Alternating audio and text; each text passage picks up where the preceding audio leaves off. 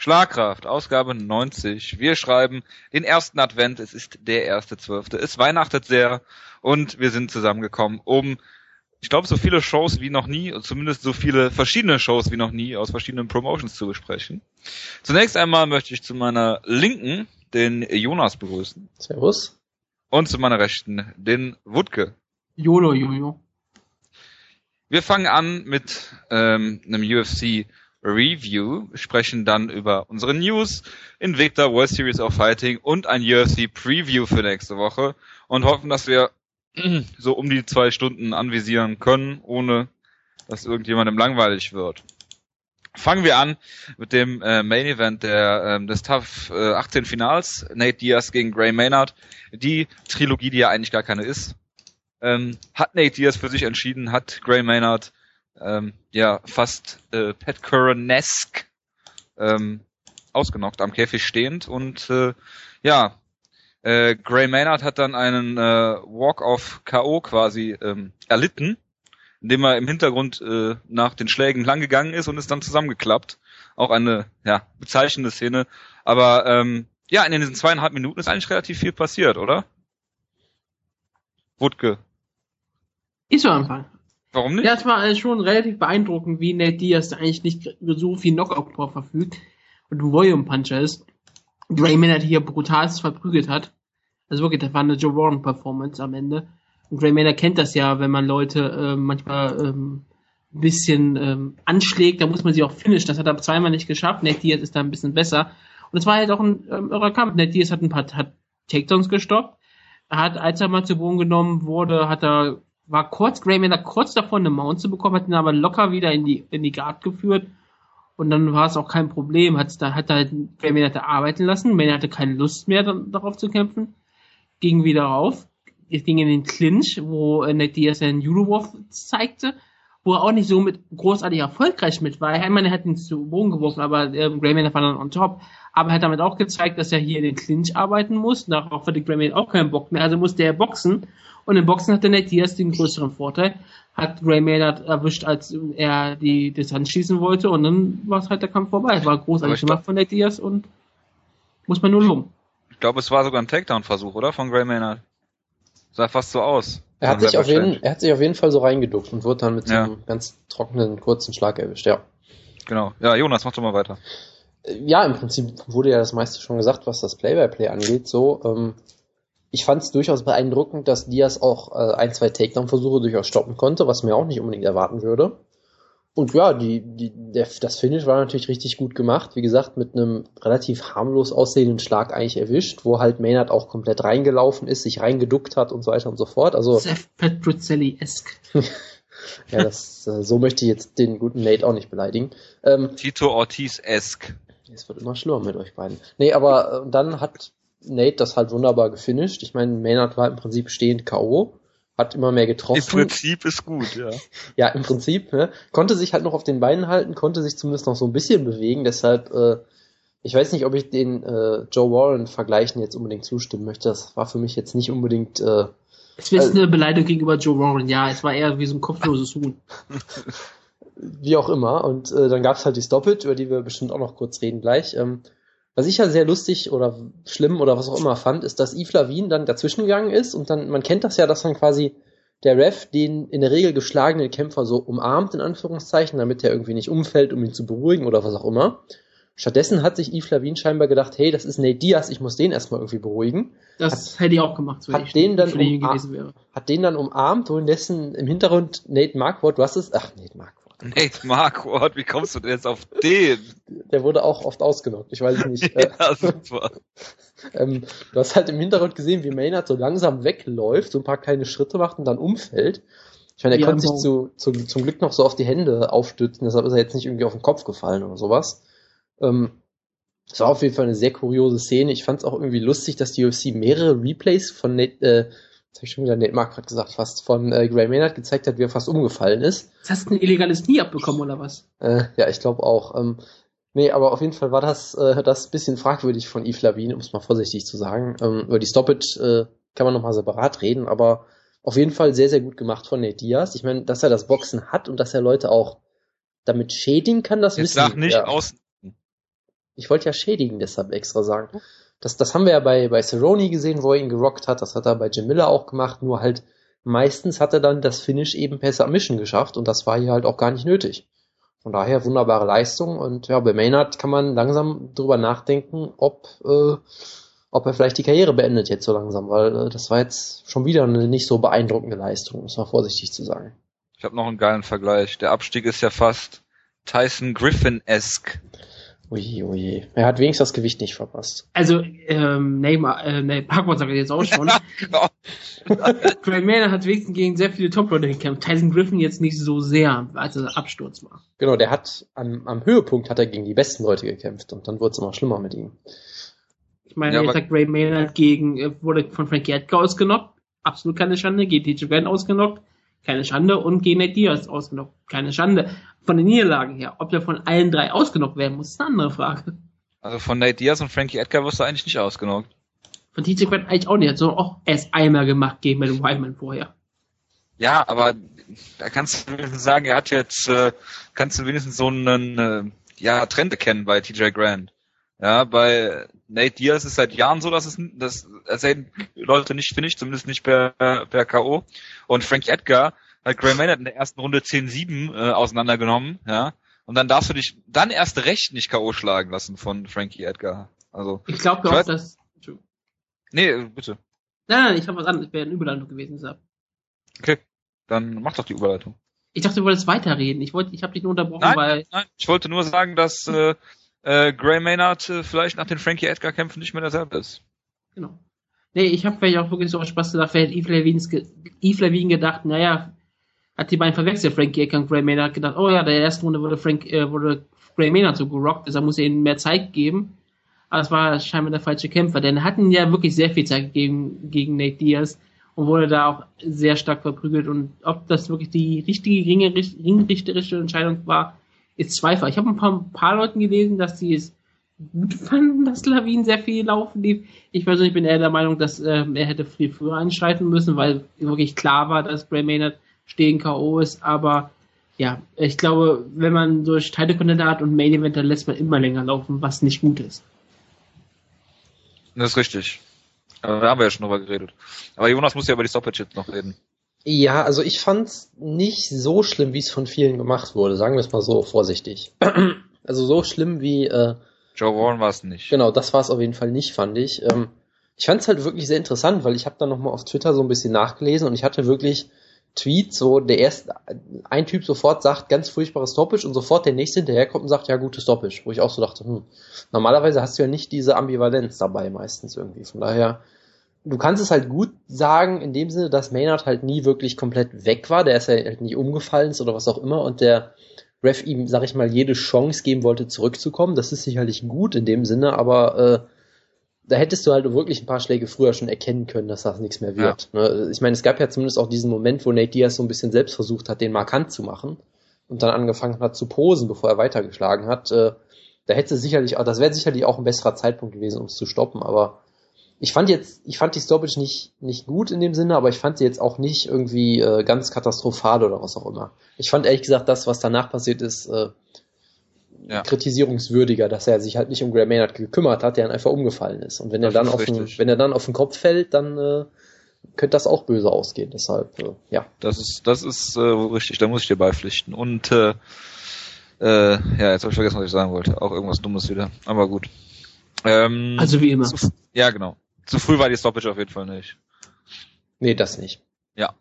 Ähm, ja, und Nate Diaz äh, hat jetzt gesagt, er wartet darauf, dass sich jemand verletzt und er dann einspringen kann in den Kampf. Er ist ja der zweitbeste Lightweight der Welt, hat er ja erklärt.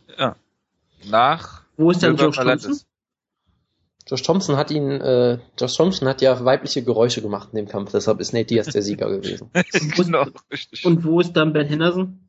Äh, Ben ähm, Henderson hat ja nichts gesehen in dem Kampf. Ben Henderson hat gegen Gilbert Melendez verloren, ist also daher also bestenfalls Nummer drei. Das ist so Und er hat die äh, Diaz-Logik. der Nia, im Diaz-Kampf hat Ben Henderson ähm, hat er ja nichts gesehen. Nate Diaz hat er doch gesagt nachher. Ach so, Hat das meinst du. und Ja, konnte, ja, konnte dann nichts mehr sehen. Genau, deswegen zählt der Kampf ja auch nicht. Genau, und äh, das ist ja quasi der einzige klare Sieg in Ben Hendersons äh, Titelregentschaft gewesen. Also beziehungsweise der klarste, sagen wir mal so. Aber gut. Lassen wir das. Nate Diaz hat seine eigene Logik. Wenn jetzt, mal gucken, was ist der nächste Lightweight-Kampf, gibt's hier einen auf der, nee, leider gibt's keinen auf der äh, Australien-Card. Ich guck mal auf der Fox-Card. Ja, wenn dann, äh, ah, da gibt's einige. Mac Danzig gegen äh, Nate Diaz oder Bobby Green gegen Nate Diaz. Roger Bowling gegen Nate Diaz oder Cody McKenzie sind dann die Leute, die dann so in Frage kämen. Wenn die sich verletzen, ist Nate Diaz natürlich sofort am Start. Das glaube ich auch, ja. Ja. Aber gut. Ja, Gray Maynard, äh, haben wir schon gesagt, ähm, jetzt drei K.O.-Niederlagen und äh, der Clay Guida-Kampf. Wutke, hast du eigentlich geguckt? Ich habe ihn nicht gefunden. Ich, ich, ich werde ihn auch noch gucken. Ich werde es nicht, ich, werde es schaffen. Ich werde ihn jetzt auch- finden irgendwann. Also es ist auch so ein kleiner Aufruf, ne? Also ähm, wenn ihr den Kampf irgendwo habt, Habt, dann gebt ihr mir gerne, also wirklich. Wenn ihr ihn Mhm. irgendwo noch habt, auf Genau. der Festplatte oder so. Wenn irgendwer von euch die Original-UFC-DVD von der Show hat, dann schickt, das, genau schickt das wollte ich auch gerade sagen, dann schickt ihm die Das war auf FX, davon gibt's keine DVD. Psst. Ruhe. Wenn jemand der, das die Show damals, in Amerika war, die Show per Video, auf, Video aufgenommen, per VHS, dann bitte mir schicken. Genau, und am Genau. besten auch noch einen VHS-Rekorder dazu. Oder hast Den, den habe ich. okay, Natürlich hab gut. ich. Das ist gut. Ich müsste, ich habe sogar einen Betamax-Rekorder irgendwo hier.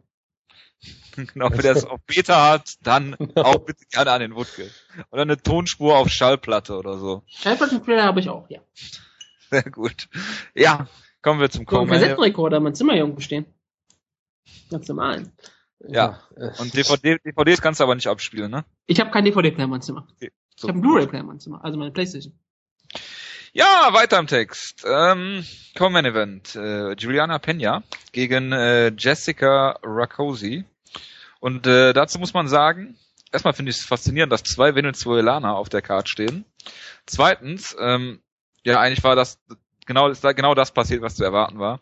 Juliana Pena ist halt ähm, gute, gute Grapplerin. Jessica Rakosi ist sehr limitiert auf ihr, auf ihr Striking. Und äh, ja, hat äh, ja Juliana Pena hat sie halt zu Boden genommen und äh, ja, hat es dann äh, es hat noch relativ lange gedauert eigentlich. Ähm, bei TAF ist niemand auf die Idee gekommen, sie das so zu Boden zu nehmen und da zu halten, aber es hat jetzt geklappt. Jessica Rakosi ist nicht wirklich gut, wie gesagt, sie hat halt dieses gut, sehr gute Boxen, ne, das muss man sagen. Aber darüber hinaus ist halt nicht viel los mit ihr. Sie ist ja auch schon 36, hat einen negativen Kampfrekord. Gut, klar, ist halt ein, ein Frauenkampfrekord, muss man halt immer so ein bisschen aufpassen, aber ähm, ja, wie gesagt, also ähm, was zu erwarten war. Also Juliana Pena ist auf jeden Fall ein anderes Niveau als Jessica Rakosi. Ja, aber man muss aber was Irres sagen. Im Frauen-MA wirst du sehr häufig mal solche Kämpferinnen haben wie Jessica Rakosi, die absolut Weltklasse in irgendeiner Sportart sind, aber halt in die UFC kommen, weil sie in der UFC mehr Geld verdienen könnten oder halt generell in Mixed Martial Art. Denn sie ist ja wirklich eine Weltklasse-Boxerin gewesen, auf jeden Fall. Sie ist ja immer noch. Kann ich da sagen, sie ist ja immer noch irgendwo Weltmeisterin. Wenn man wirklich so Boxtrack und sowas glauben kann, ist es ja teilweise noch. Also, Und es ist halt irre, dass jemand so eine, eine im, Männerboxen, also im Männersport, würde ja kein Bo Weltklasse-Boxer in die UFC gehen, außer Tyson Fury natürlich. außer Roy Jones Jr. Nee, ähm, Außer, äh, ja, lassen wir ja. das, ja. Also ist, ist sie wirklich so eine Weltklasse-Boxerin? Ich dachte halt immer so, dass die wäre halt irgendjemand, die hat ja erzählt, dass sie acht Titel oder so hat, wo ich halt dachte, ja gut, das ist ein Ja. Boxtitel, Also, was sagt das ich jetzt bin jetzt, aus? Ja, genau, ich bin jetzt auch, ein, ich sag natürlich jetzt aber Weltklasse, weil ich jetzt einfach mal glaube, dass du ein paar Weltmeisterschaftstitel Also, Titel, also was du ich, hier- was ich hier gewinnst, sehe, dass ist, du das auch bedeutest. also sie hat mal den WBC äh, Lightweight-Titel gewonnen, also WBC, WBC und ja gut, WBC halt. Nabev, Viva, diese ganzen, das sind alles die Frauenligen, also das ist ganz normal. Das sind so die Leute, die du gewinnen kannst. Also die hat ja schon echte Titel gewonnen im Okay. Frauenboxen. Frage ist halt auch, wie, wie dicht die Gewichtsklassen da sind. Ne? Ja, Aber klar. Ja, also aber ich meine nur, sie ist auf jeden Fall eine klasse Boxerin. Sie hat einen Kampfrekord von 33,3. Sie hat sehr viele Erfolge erzielt und das würdest du im Männer-MA nie, nie bekommen. Also es sagt auf jeden Fall mehr aus als Golden Gloves Boxing Champion. Und es sagt mehr Ähm, aus. sehr viel mehr, äh, ja. Und ich hoffe, es sagt mehr aus als die Karriere von Fabio Maldonado oder so jemandem. Richtig. ähm, aber man sah halt natürlich, sie ist 36 und sie war halt ähm, vollkommen überfordert, als der Kampf zu Boden ging. Julian Payne hat das Schlauste gemacht, den Kampf zu Boden genommen, hat sie kontrolliert. Einmal konnte Gronkowski den Kampf wieder auf die Füße bringen, konnte da aber nichts sagen, weil Payne sie wieder zu Boden nahm. Hat sie dann kontrolliert, in die Mount genommen und auf die eingeschlagen. Ich weiß nicht, ob man da unbedingt sofort abbrechen müssen. Bin mir nicht sicher, ob das dann nicht doch lieber die Sekunde oder was immer das war, nochmal weiterlaufen hätte lassen sollen, aber das ist, darauf darf der Ringrichter nicht achten. Es ist keine Fehlentscheidung. Also, ähm, Jennifer Pena hat den Kampf verdient gewonnen. Ja, vor allem, es hat mich halt so ein bisschen erinnert an den äh, Jermaine de Randomy-Kampf letztens gegen Amanda Nunes, wo es ja ein bisschen ähnlich war. Wo du halt auch eine reine Strikerin hast, die dann in der Mount sitzt am Boden und überhaupt keine Ahnung hat, wie sie sich verteidigen soll. Und klar, viel von dem Ground Pound ging auf die Ellbogen, wurde geblockt, aber wenn du halt aus der Position überhaupt nicht rauskommst, dann ist halt irgendwann Schluss. Also ich hatte da jetzt kein so großes Problem mit, muss ich sagen. Ja, ich glaube, wir können auch schnell weitermachen, oder? Ich glaube, der ähm, nächste Kampf ist, ja, es wäre jetzt übertrieben zu sagen, fast das gleiche. Ähm, Chris Holdsworth, Team Alpha Male, ist halt äh, ziemlich guter Grappler gegen äh, David Grant, der halt so den typischen britischen Striker dann darstellt. Ähm, wobei Holdsworth im äh, Stand-up in der ersten Runde ein, zwei Sachen kassiert hat, dann aber auch eine schöne Gerade gezeigt hat und hat den Kampf dann zu Boden genommen und im Endeffekt in der zweiten Runde hat er dann submitted, was auch zu erwarten war und mir beim Sportwetten dann ein bisschen Geld gebracht hat. Okay, weiter. Oder wolltet ihr noch was dazu sagen? Ich habe den Kampf nicht geguckt. Du Chris Holdsworth, David Grant, ich habe gesehen, aber ich, ich kann halt überhaupt David Grant nicht einschätzen. Ich meine, Chris Holdsworth scheint talentiert zu sein. Das Ein wollte ich, bisschen, ne? ja, genau. Also er hat gute Submissions, äh, gute Submissions, äh, gute ist halt so ein, ist halt so ein Team Alpha Male Kämpfer, ne? Ja, also äh, hat durchaus Potenzial, aber ich glaube nicht, dass er wirklich, wenn es in der Banter Division, in der Division voller Haie hat er keine Chance. Ich glaube nicht, dass Das- er da wirklich ähm, Hm. großartig ähm, dominieren kann. Ich glaube auch nicht, dass er dominiert, aber ich glaube, dass er schon, schon ein, ein Gatekeeper vielleicht ist. Ja, äh, wird sehen. Vielleicht kann er noch cutten gegen das Flyweight. Na, glaube ich nicht. Ah, Ich glaube auch nicht. Und was David Grant äh, hat, ich glaube, der kriegt Ja. nicht mal einen weiteren Kampf. Nein, der hat, ne. Er hat ja auch, hat ja, wie viele Kämpfe hat er gehabt? Einen bei TAF? Weil seine Ich Gegner haben noch zweimal irgendwie nicht, nicht ich Gewicht gemacht oder so.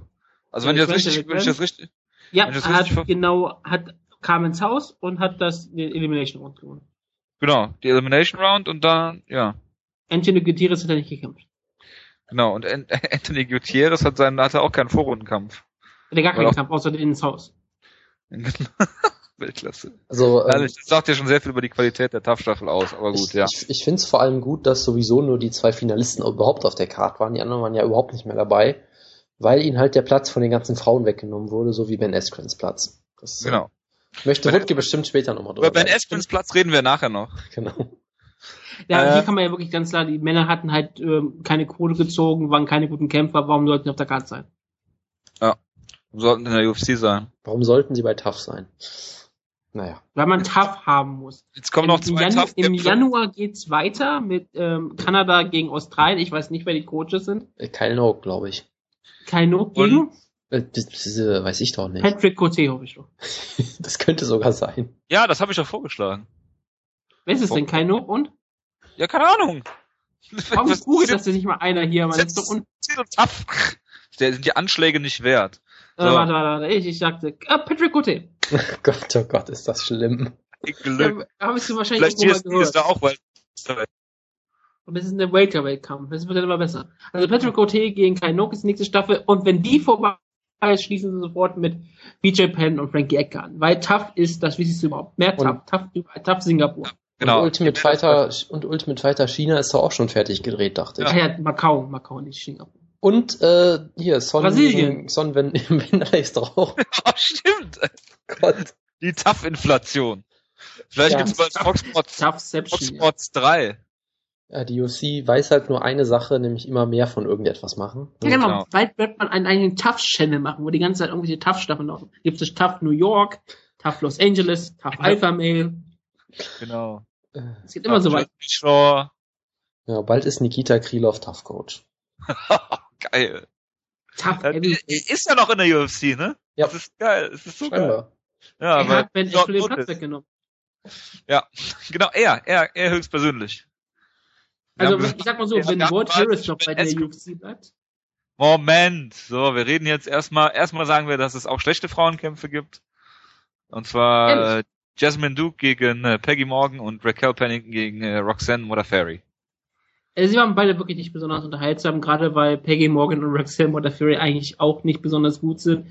Modafferi war ja wirklich eine Pionierin, aber man hat, die Zeit hat sie überholt und sie hatte jetzt wirklich keine Chance gegen Raquel Pennington gehabt. Pennington hat ja wirklich diesen absurden Rekord, dass sie eigentlich 3-3 war, aber die UFC aus irgendeinem Grund jetzt die Tough-Kämpfe, die drei Runden geht, einfach zählt, hat sie einen 3-4-Rekord gehabt Und jetzt ist sie 4-4 UFC, aber wirklich ist sie eigentlich 4-3. Die haben sogar den Rekord schlechter gemacht. Sehr gut. Die haben den Rekord schlechter gemacht, weil sie mussten ja irgendwie den Rekord von ähm, ähm, ähm, Jessica Rakowski besser aussehen lassen. Aber ja, aber ihr Rekord ist manchmal auch wirklich absurd. Sie hatte ja wirklich zwei Niederlagen. Sie war ja, sie hat eigentlich, sie hat drei einzelne Karriere gestartet. Und dann hat sie gegen Cat Zigano verloren, was wirklich keine Schande ist, und gegen Leslie Smith, die diesen Teil schon in den Entwickler bekommen. Auch keine Schande. Deshalb hat sie eigentlich gar keinen so schlechten Rekord, wenn man ganz echt drauf ist. Die hat vorher auch schon Siege gegen Kim, Kim Couture gehabt. Jetzt hat sie Rosemary Metaferi klar besiegt. Ja, also, ja, klar besiegt ist vielleicht übertrieben, aber sie hat ähm, gewonnen und äh, sie Kim hat auf jeden Fall. Talent. Kim Couture, da muss ich immer an brutal, brutale Knockouts und Submissions Ich erinnere mich auch an einen TNA-Engel, als sie eine Storyline mit äh, Victoria, also mit Terra anfangen sollte. Ja. Ja. und ich erinnere mich immer noch, wie sie einmal mit einer Head Scissors ausgechoked wurde und der Ref den Kampf Genau. nicht gestoppt hat. Ja, ja, das meinte ich damit. Achso. Ja, und ähm, ja, machen wir weiter mit auch äh, absurden Aktionen. Akira Kurasani gegen Jonas und mittlerweile auch Wutges neuen Liebling, Maximo Blanco. Was die- war da, was war da denn sind los? relativ klar, glaube ich. Ja, Maximo Blanco, der Sohn von Roberto Blanco, hat es geschafft, äh, Akira Ein Kurasani bisschen aus Spaß muss sein, hatte ich wirklich gedacht. Ja. genau. Hat es geschafft, Akira Kurasani auszunocken, womit natürlich mit einer illegalen Aktion. Ich glaube, das äh, gab es im letzten Kampf gegen Sam Cecilia eigentlich irgendwas Illegales? Ähm, ich habe, ich habe den Kampf, glaube ich, gar nicht gesehen. Ich habe aber gehört, dass er ja irgendwie zwei von drei Runden gewonnen hat und dass er in der ersten Runde eigentlich einen Punkt hätte abgezogen kriegen müssen oder irgendwie sowas. Ich habe es wie gesagt nicht gesehen, aber er hat wohl in den Käfig gegriffen oder irgendwie sowas. Das ist die. Frage, kennt Maximo Blanco die MMA-Regeln? Nein. Er wird von Ke Frank Shamrock killen, also ich glaube nicht. Ja. Äh, Es war auf jeden Fall wirklich also, absurd. ja, ja, also, sorry, Wutke, fang du einfach an. Es war ja wirklich auch so absurd, dass Maximo Blanco richtig stark aussah. Corsani wirklich schön an den Käfig hielt und in 20 Sekunden, als Corsani am Boden war, mit Knie und Arm, er wirklich einfach nie den Arm Corsani in die Fresse getreten hat. Und danach weggeschickt wurde, er wahrscheinlich dachte, was ist jetzt passiert, und hat überhaupt, glaube ich, gar nicht verstanden, was passiert ist. Kurosani hat dann mehr oder weniger, glaube ich, gemerkt, was passiert, hat gesagt, er kann nichts sehen. Und dann wird es immer gefragt, hat die Kurosani die ähm, Verletzung mehr oder weniger nur angedeutet oder wie schlimm dazu ist das? gleich, dazu gleich noch. Genau. bla bla bla. Nein, nein, aber auf jeden Fall war es ein. Maximo Blanco sah vorher richtig schön aus und dann hat er dieses Nie gezeigt, was mich sehr an Wes Sims und Frank Mir erinnerte. Also, wenn ich das, ich habe mir das sogar aufgeschrieben. Er hat den Kampf ja wirklich gestartet mit einem Flying Switch Kick, hat dann irgendwie zwei schöne Hooks gelandet am Käfig, hat einen Takedown geschafft und das alles irgendwie in den ersten sieben Sekunden des Kampfes oder so. Wo ich schon so dachte, okay, geht ja mal ganz gut los. Und dann hat er halt, wie gesagt, innerhalb von 20 Sekunden einen Weg äh, geschafft, den Kampf zu verlieren für ihn, was schon extrem beeindruckend völlig ist. lächerlich zu machen dabei. Ja, das sowieso natürlich. Ja, er hat wieder ein Rad geschlagen, Jonas. Genau. Ähm, Warum auch nicht nach einer DQ-Niederlage, ne? Weil er nicht gedacht hat, dass er die Cube und dachte, er hat den Kampf gewonnen. Ja, natürlich, aber trotzdem. Hallo? Ich möchte mal kurz einen kleinen Fakt äh, nennen. Bitte. Vier- 40% von Maximo Blancos Niederlagen sind per DQ entstanden. Ja. Das Ich ist hab schon. eine Äh, Niederlage noch mit DQ, hatte die andere Niederlage. Äh, das sind nur zwei. nein, nein, er hat es sogar geschafft, sich in Sengoku disqualifizieren zu lassen, weil er einfach einen Zockerkick gezeigt hat. Genau. Ja, also das ist halt wirklich so ein Fall. Ich denke mir immer noch, ist das irgendwie so ein Palhares-Moment, dass er einfach die Regeln nicht versteht oder im Kampf nicht nachdenken kann oder was? Weil es ist, es ist ja wirklich wie Palhares, dass er das immer wieder macht. Ich meine, du hättest ihn gegen Pertini schon disqualifizieren können. Es gab bestimmt noch ein paar andere äh, Aussetzer bei ihm in Sengoku und dann halt hier wieder. Also es ist unfassbar eigentlich. Und vor allem, er schien es ja auch überhaupt nicht zu verstehen. Selbst als er disqualifiziert wurde, schien er es Ja. überhaupt nicht zu verstehen. Genau. Und ich meine, es gab, wie gesagt, diesen großartigen Moment, er wird disqualifiziert, macht, schlägt dann ein Rad, wo du auch denkst, so, freut er sich, dass er disqualifiziert wurde. Dann geht Yamazaki nochmal zu ihm rüber, sagt, hey, ich habe dich gerade disqualifiziert und er, sein Gesichtsausdruck erinnert, erinnert sich auch überhaupt nicht. Und du denkst halt, versteht er überhaupt, was ihm gerade gesagt Ja, wurde? ja, genau. So, versteht er einfach kein Englisch oder versteht er einfach äh, das Ich Konzept meine, nicht? ich meine, er hat, sogar nicht. Englisch, er hat sogar auf Englisch geantwortet, glaube ich, oder? Die Ecke hat mit ihm hat mit Yamazaki geredet. Das weiß ich auf jeden Fall auch. Ja, Die genau. Ecke hat nämlich dann auch gesagt, äh, aber Kurosani stand doch gerade auf. das ist gutes- das ist natürlich hervorragend, wenn er sich so hochdrückt mit dem Arm. Ja, ja, obwohl auf beide, auf nur noch Knie und Vor allen Dingen, am es Boden war, ja, Knie, äh, also es war Hand, Ellbogen und Knie. Das kann Also sehr alles, gut was, sein. Also alles, es was man war, so auf dem Boden haben kann. Dass er nicht mit dem Kopf noch am Boden war, das war echt alles. offensichtlicher Hätte- ging es wirklich kaum, ja. Maximo Blanco ist einfach ein Pionier, wir wollen ja Nies am Boden haben. Genau. Ja. Und er bringt Er uns. wollte, er wollte einfach nur mal ein Zeichen setzen und sagen, guck mal, wie, wie schön die Kämpfe besiegen können. Also am besten- gewinnen. Am besten man gibt nur noch John McCarthy die Kämpfe von Maximo Blanco, dann hätte er jetzt einen Sieg da gehabt. ja, genau. Corsani hat ja nicht mit den Regeln gespielt, er wollte ja aufstehen. Ja, aber was, Keith Kaiser hatte doch eine Diskussion, ne? Genau, Ja, Kaiser war, Keith Kaiser wollte ja unbedingt, dass sich, ähm, ja, man sagt, die Wiederholung anschaut, damit er daraus entweder nur Contest macht oder wahrscheinlich den Gam, ja, nur Contest auch rausmacht. Oder weitergeht. naja, einfach weitermachen. Dafür war es ein bisschen zu. Äh, nee, es gab Aber- ja auch letztens, äh, sorry, es gab ja bei, bei letztens bei einer M1-Show auch so einen Kampf, wo jemand zehn Minuten lang auf einem Knie rumgerutscht ist und dann in den Kopf getreten wurde. Da hat mich das irgendwie sehr dran erinnert, wo ich auch dachte, Maximo Blanco bei M1 wäre eigentlich ein absoluter Traum. Weil da würden so sie Diskussion. MC. da würden sie es ihm, glaube ich, auch wieder erlauben dann. Also ich verstehe es wirklich nicht. Eigentlich sollte man ihn feuern deswegen, weil es ist einfach, er, er lernt ja auch nicht, er ist ja Wiederholungstäter. Und äh, ja, ich weiß nicht, also ich, ich weiß nicht, dieses ganze Meme, was sich da entwickelt hat, dass ich Maximo Blanco abfeier, hat sich, glaube ich, auch so ein bisschen dran daraus entwickelt, dass ich halt gesagt habe, Maximo Blanco macht die ganze Zeit irgendeinen Scheiß. Und das hat er hier wieder sehr schön gemacht und es war beeindruckend, wie er, wie er das auch noch, vor allem, dass er es so schnell macht, dass er es wirklich schafft, in einem Kampf, der, dann ging er jetzt 25. 25 Sekunden, dass er es in einem 25 Sekunden Kampf schafft, sowohl gut auszusehen, als auch so einen Scheiß zu machen, das ist echt beeindruckend. Das schaffen nur Leute, die sehr talentiert sind, glaube ich. Er sah im Kampf schlecht aus, äh, gut aus, beim Finish schlecht und danach noch viel schlechter. Ja, genau, das, das ist schon eine gewisse Kunst. Also schwach angefangen, stark nachgelassen. Cybermoderator Vasil das Silvers gerade online. Wir sollten den mal anrufen. Und fragen, was er zu Ja. Maximo Blanco sagt. Ja, wir sollten es lassen. Schade. Ja, Ja. was, was, was sagen wir denn zu Korasani? Also Kurasani wurde ja vorgeworfen, dass er ähm, alles gesellt hat und äh, er gar nicht verletzt war. Jetzt ist er rausgekommen. Also erstmal grundsätzlich bin ich sehr, sehr vorsichtig mit solchen Aussagen, gerade bei so klar treffenden Knien. Ja, er wurde ja gar nicht am Auge getroffen und so weiter. Ja gut, dann muss man natürlich auch mit einbeziehen, dass wenn man eine Gehirnerschütterung hat, unter Umständen ähm, auch nicht so gut sehen kann. Genau. Also ähm, und außerdem hat er noch ein fünffach gebrochenes Nasenbein. Und also, wa- was ich halt vor allem immer sagen würde bei solchen Sachen, selbst wenn er das gemacht hätte, würde ich ihm sagen, ja, herzlichen Glückwunsch, hast du gut gemacht. Weil ganz Ja. ehrlich, wenn ich von so einem offensichtlichen Strike äh, erwischt werde, das habe ich bei James Krause ja auch so ein bisschen gesagt, ne, wenn du, Oder bei Jamie Warner gegen Donald Cerrone. ja, ich, mein, ich habe halt gesagt, bei James Krause, wenn du dreimal irgendwie in die Eier getreten wirst, dann würde ich das auch sellen, weil ich dann keinen Bock mehr hätte. Genauso hier, wenn ich so offensichtlich getroffen werde, würde ich halt auch sagen, hey, warum soll ich äh, jetzt sofort wieder aufstehen? Warum soll ich mir nicht eine Pause nehmen? Und wenn der, wenn, wenn der Kampf dann beendet wird dadurch, dann hat das Maximo Blanco auch nicht anders verdient. Da würde ich jetzt nicht dem anderen einen Vorwurf draus machen. Aber er ist auch kein Krieger. Ja, genau, er ist kein Krieger. Ähm, ich weiß, Corsani hat so ein bisschen den Ruf weg, dass er irgendwie so ein Heel ist. Ich weiß auch gar nicht mehr genau warum, weil ich mich an Weil seine er ein Kämpfe... einfacher Vollidiot ist. Das kann sein, Oder ich mich, Ultimate Fight, der mit diesem komischen Hut die ganze Zeit rumgelaufen ist und Gedichte gesungen hat. Okay, Und gesagt hat, dass er in den Mean Streets auf Stockholm groß geworden ist. Also ich kann mich nicht mehr dran erinnern, seine Kämpfe. Das heißt, er hatte ja schon so einen schlechten Ruf vorher. Aber wie gesagt, erstens mal, du brauchst nicht ins Auge getroffen werden, damit du nicht mehr siehst. Wie gesagt, klar, wenn du irgendwie eine Gehirnerschütterung kriegst oder sowas. Ja, und halt auch, dass er jetzt, er hat ja jetzt ein Foto getweetet, irgendwie, dass er ähm, sich röntgen lassen und irgendwie die, die Nase irgendwie mehrfach gebrochen ist.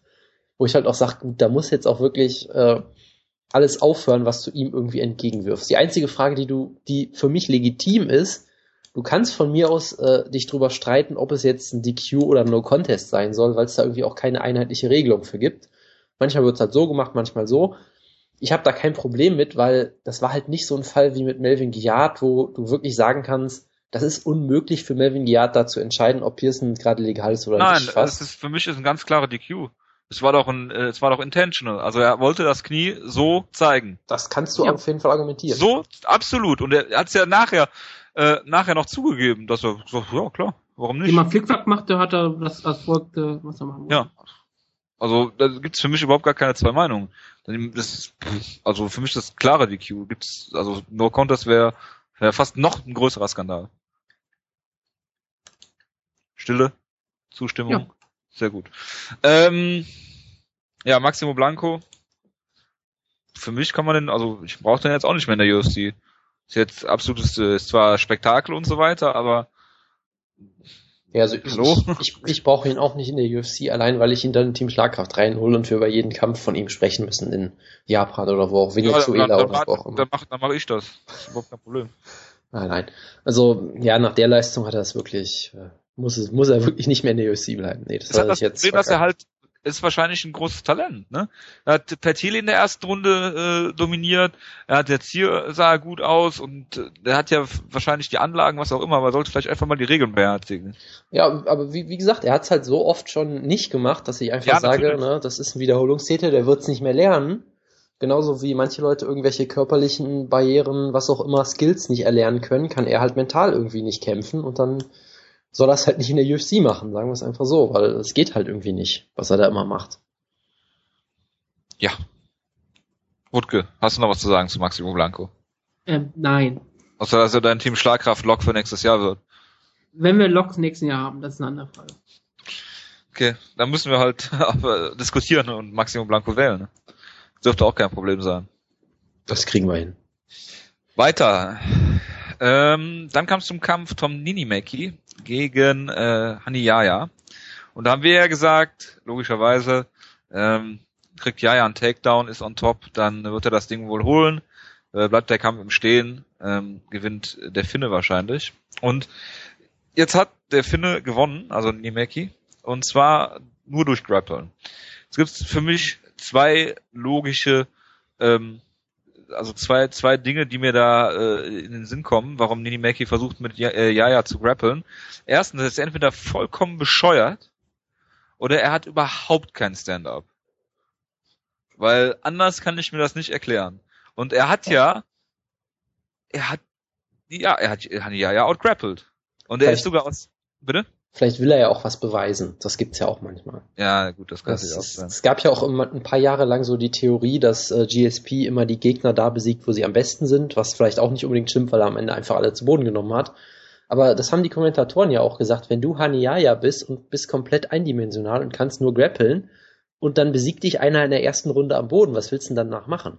Achso, so wie Cole Conrad Paul Boncello stehend besiegt hat. Genau, das ist, das ist ein super Beispiel. das, das, das, das, das, das ist dann, glaube ich, einfach so demoralisierend, dass du danach einfach nicht mehr reinkommst. Also, ich weiß es nicht. Paul es- Boncello wirklich nicht. es kann halt auch einfach sein, dass er so viel äh, Vertrauen in sein Grappling hat, dass er einfach sagt, hey, ich mach das jetzt. Weil in den paar Sektionen, die es im Stand gab, sah er wirklich nicht so toll aus, aber das möchte ich jetzt anhand von dem Kampf nicht unbedingt beurteilen. Also ich habe auch schon von anderen Leuten gehört, die gesagt haben, dass er eigentlich ein solider Striker ist, aber keine Ahnung, der wird mir jetzt den nächsten Kampf für absehen, abwarten. Ich hatte gedacht, das ist ein anderer Brasilianer, hat Angst vor den Stand-Up von Jani Jaya gehabt. Er hat gedacht, es wäre Jose Aldo, der äh, genau. eigentlich ein noch besseres Grappling hat als Striking. Deshalb wollte er jetzt Ja. beweisen, dass das Grappling noch nicht so gut ist. Genau. Also wirklich schon irre. Er hat wirklich einen ADC-Champion, einen Weltmeister in der Gewichts, äh, in der Disziplin hatte am Boden, kon teilweise auch kontrolliert und hatte hier so lustige Ideen gehabt, wie ihn eine Guillotine nehmen und all solche Sachen und richtige schöne Submissions versuchen. Es war schon echt beeindruckend, war ein echter Kampf, damit hätte ich nie gerechnet. Es war interessant, den Kampf sich anzugucken. Ich habe immer noch keine Ahnung, wie er wirklich heißt. Also Ton Nimimeki, ich kann es ablesen, aber wenn ich jetzt, würde es mir hätte ich mich gefragt, wie er heißt, hätte ich keine Ahnung gehabt. Das ist, das ist natürlich schlecht und das ist auch dann sehr bezeichnend für mich, aber ich habe doch keine Ahnung, wie dieser komische Finne heißt und das ist noch kein gutes Zeichen für die UFC. Ja. Ich gebe gerne Ähm. zu, dass ich manchmal ähm, nicht sehr aufmerksamsfähig bin. Das äh, kann sein. Das ist ja gut. Also ich war eigentlich sehr, sehr beeindruckt von ihm. Ähm, Gerade die erste Runde fand ich eigentlich großartig, weil ich meine, die eine Sache, die du über Hani Yaya so ein bisschen weißt, ist, seine Cardio ist nicht besonders gut. Deshalb war, glaube ich, die erste Runde auch noch deutlich härter umkämpft, aber wie er das wirklich gemacht hat, also ich meine, Yaya hat ihn im Prinzip sofort zu Boden genommen und er hat ihn einfach gesweept, war dann on top und es ging immer weiter. Es war großartiges Grappling im Prinzip. Yaya hat irgendwie Leglocks versucht, hat die Leglocks dann benutzt, um wieder aufzustehen und einen Takedown zu schaffen, hat dann aus der Deep Half Guard einen Sweep in die Backmount geschafft. Das war absolut großartiges Grappling. Und zwar halt auch wirklich auf einem hohen Niveau und jetzt nicht so, äh, weiß nicht, zwei White Belts, die die ganze Zeit Positionen verlieren oder so. Das war wirklich großartig. Deshalb, ich war extrem beeindruckt von ihm, weil Yaya ist äh, sicherlich kein Elite-Kämpfer, dafür ist er zu einseitig, aber wenn du Hani Yaya so besiegst, sagt das für mich schon extrem viel aus. Von daher bin ich eigentlich sehr beeindruckt von, äh, von, dem, von dem Kampf und der Leistung. Und das einzig Negative, was ich in dem Kampf eigentlich zu sagen habe, ist natürlich Kim Winslow, die wieder ständig Stand-Ups äh, gemacht hat. Ja, Was- gerade in genau. der dritten Runde war es doch, als er, als er aufgestanden wurde, als nämlich eine gute Kontrolle hatte und dann rannte er sofort in eine Guillotine von Jaja. Genau, wo ich auch sage, wenn er da getappt worden wäre, dann hätte Kim Winslow in den Kampf gekostet. Weil sonst hätte er nicht überhaupt diesen, diesen Takedown-Versuch machen müssen, wenn er nicht aufgestanden wird aus einer absurden Position. Also das hat mich sehr geärgert, aber sonst war ich komplett begeistert von dem Kampf und äh, ja. Sonst ist er super in die Fußstapfen von Ludwig Borger in der UFC gegangen. Oh Gott. Was auch Ja. immer das heißt. Ja, Ludwig Borger voll. hat mal gegen Randy Couture gekämpft. Tony Helm. Hel Genau, Helmi. ja. Hel Hel Helme. Äh, kann man, kann mir jemand erklären, wie man auf eine 29, 28 für Jaja kommt?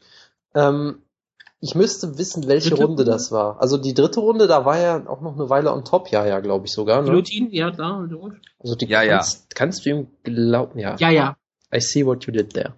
Die Ah. kann man ihm vielleicht sogar geben. Ich, ja, Ja, ja. also die erste Runde war ja auch fast schon relativ knapp, weil es da sehr viele Re- Reversals gab und sowas, aber Und es ist Bodenkampf, da kennen die Bodenkriecher nicht mehr aus. genau, das, das kommt natürlich auch noch dazu.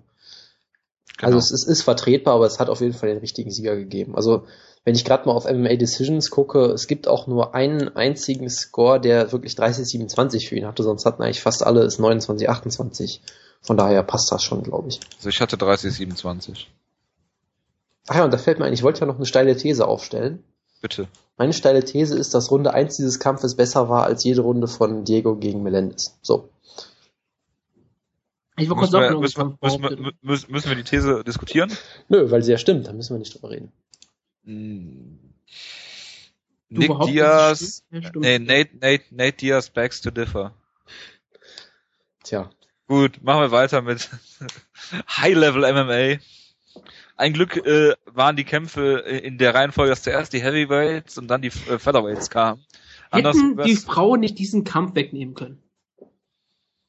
Jetzt mal ganz ehrlich, Jared Rossler gegen Ward Harris war unfassbar scheiße. Es war großartig, komm.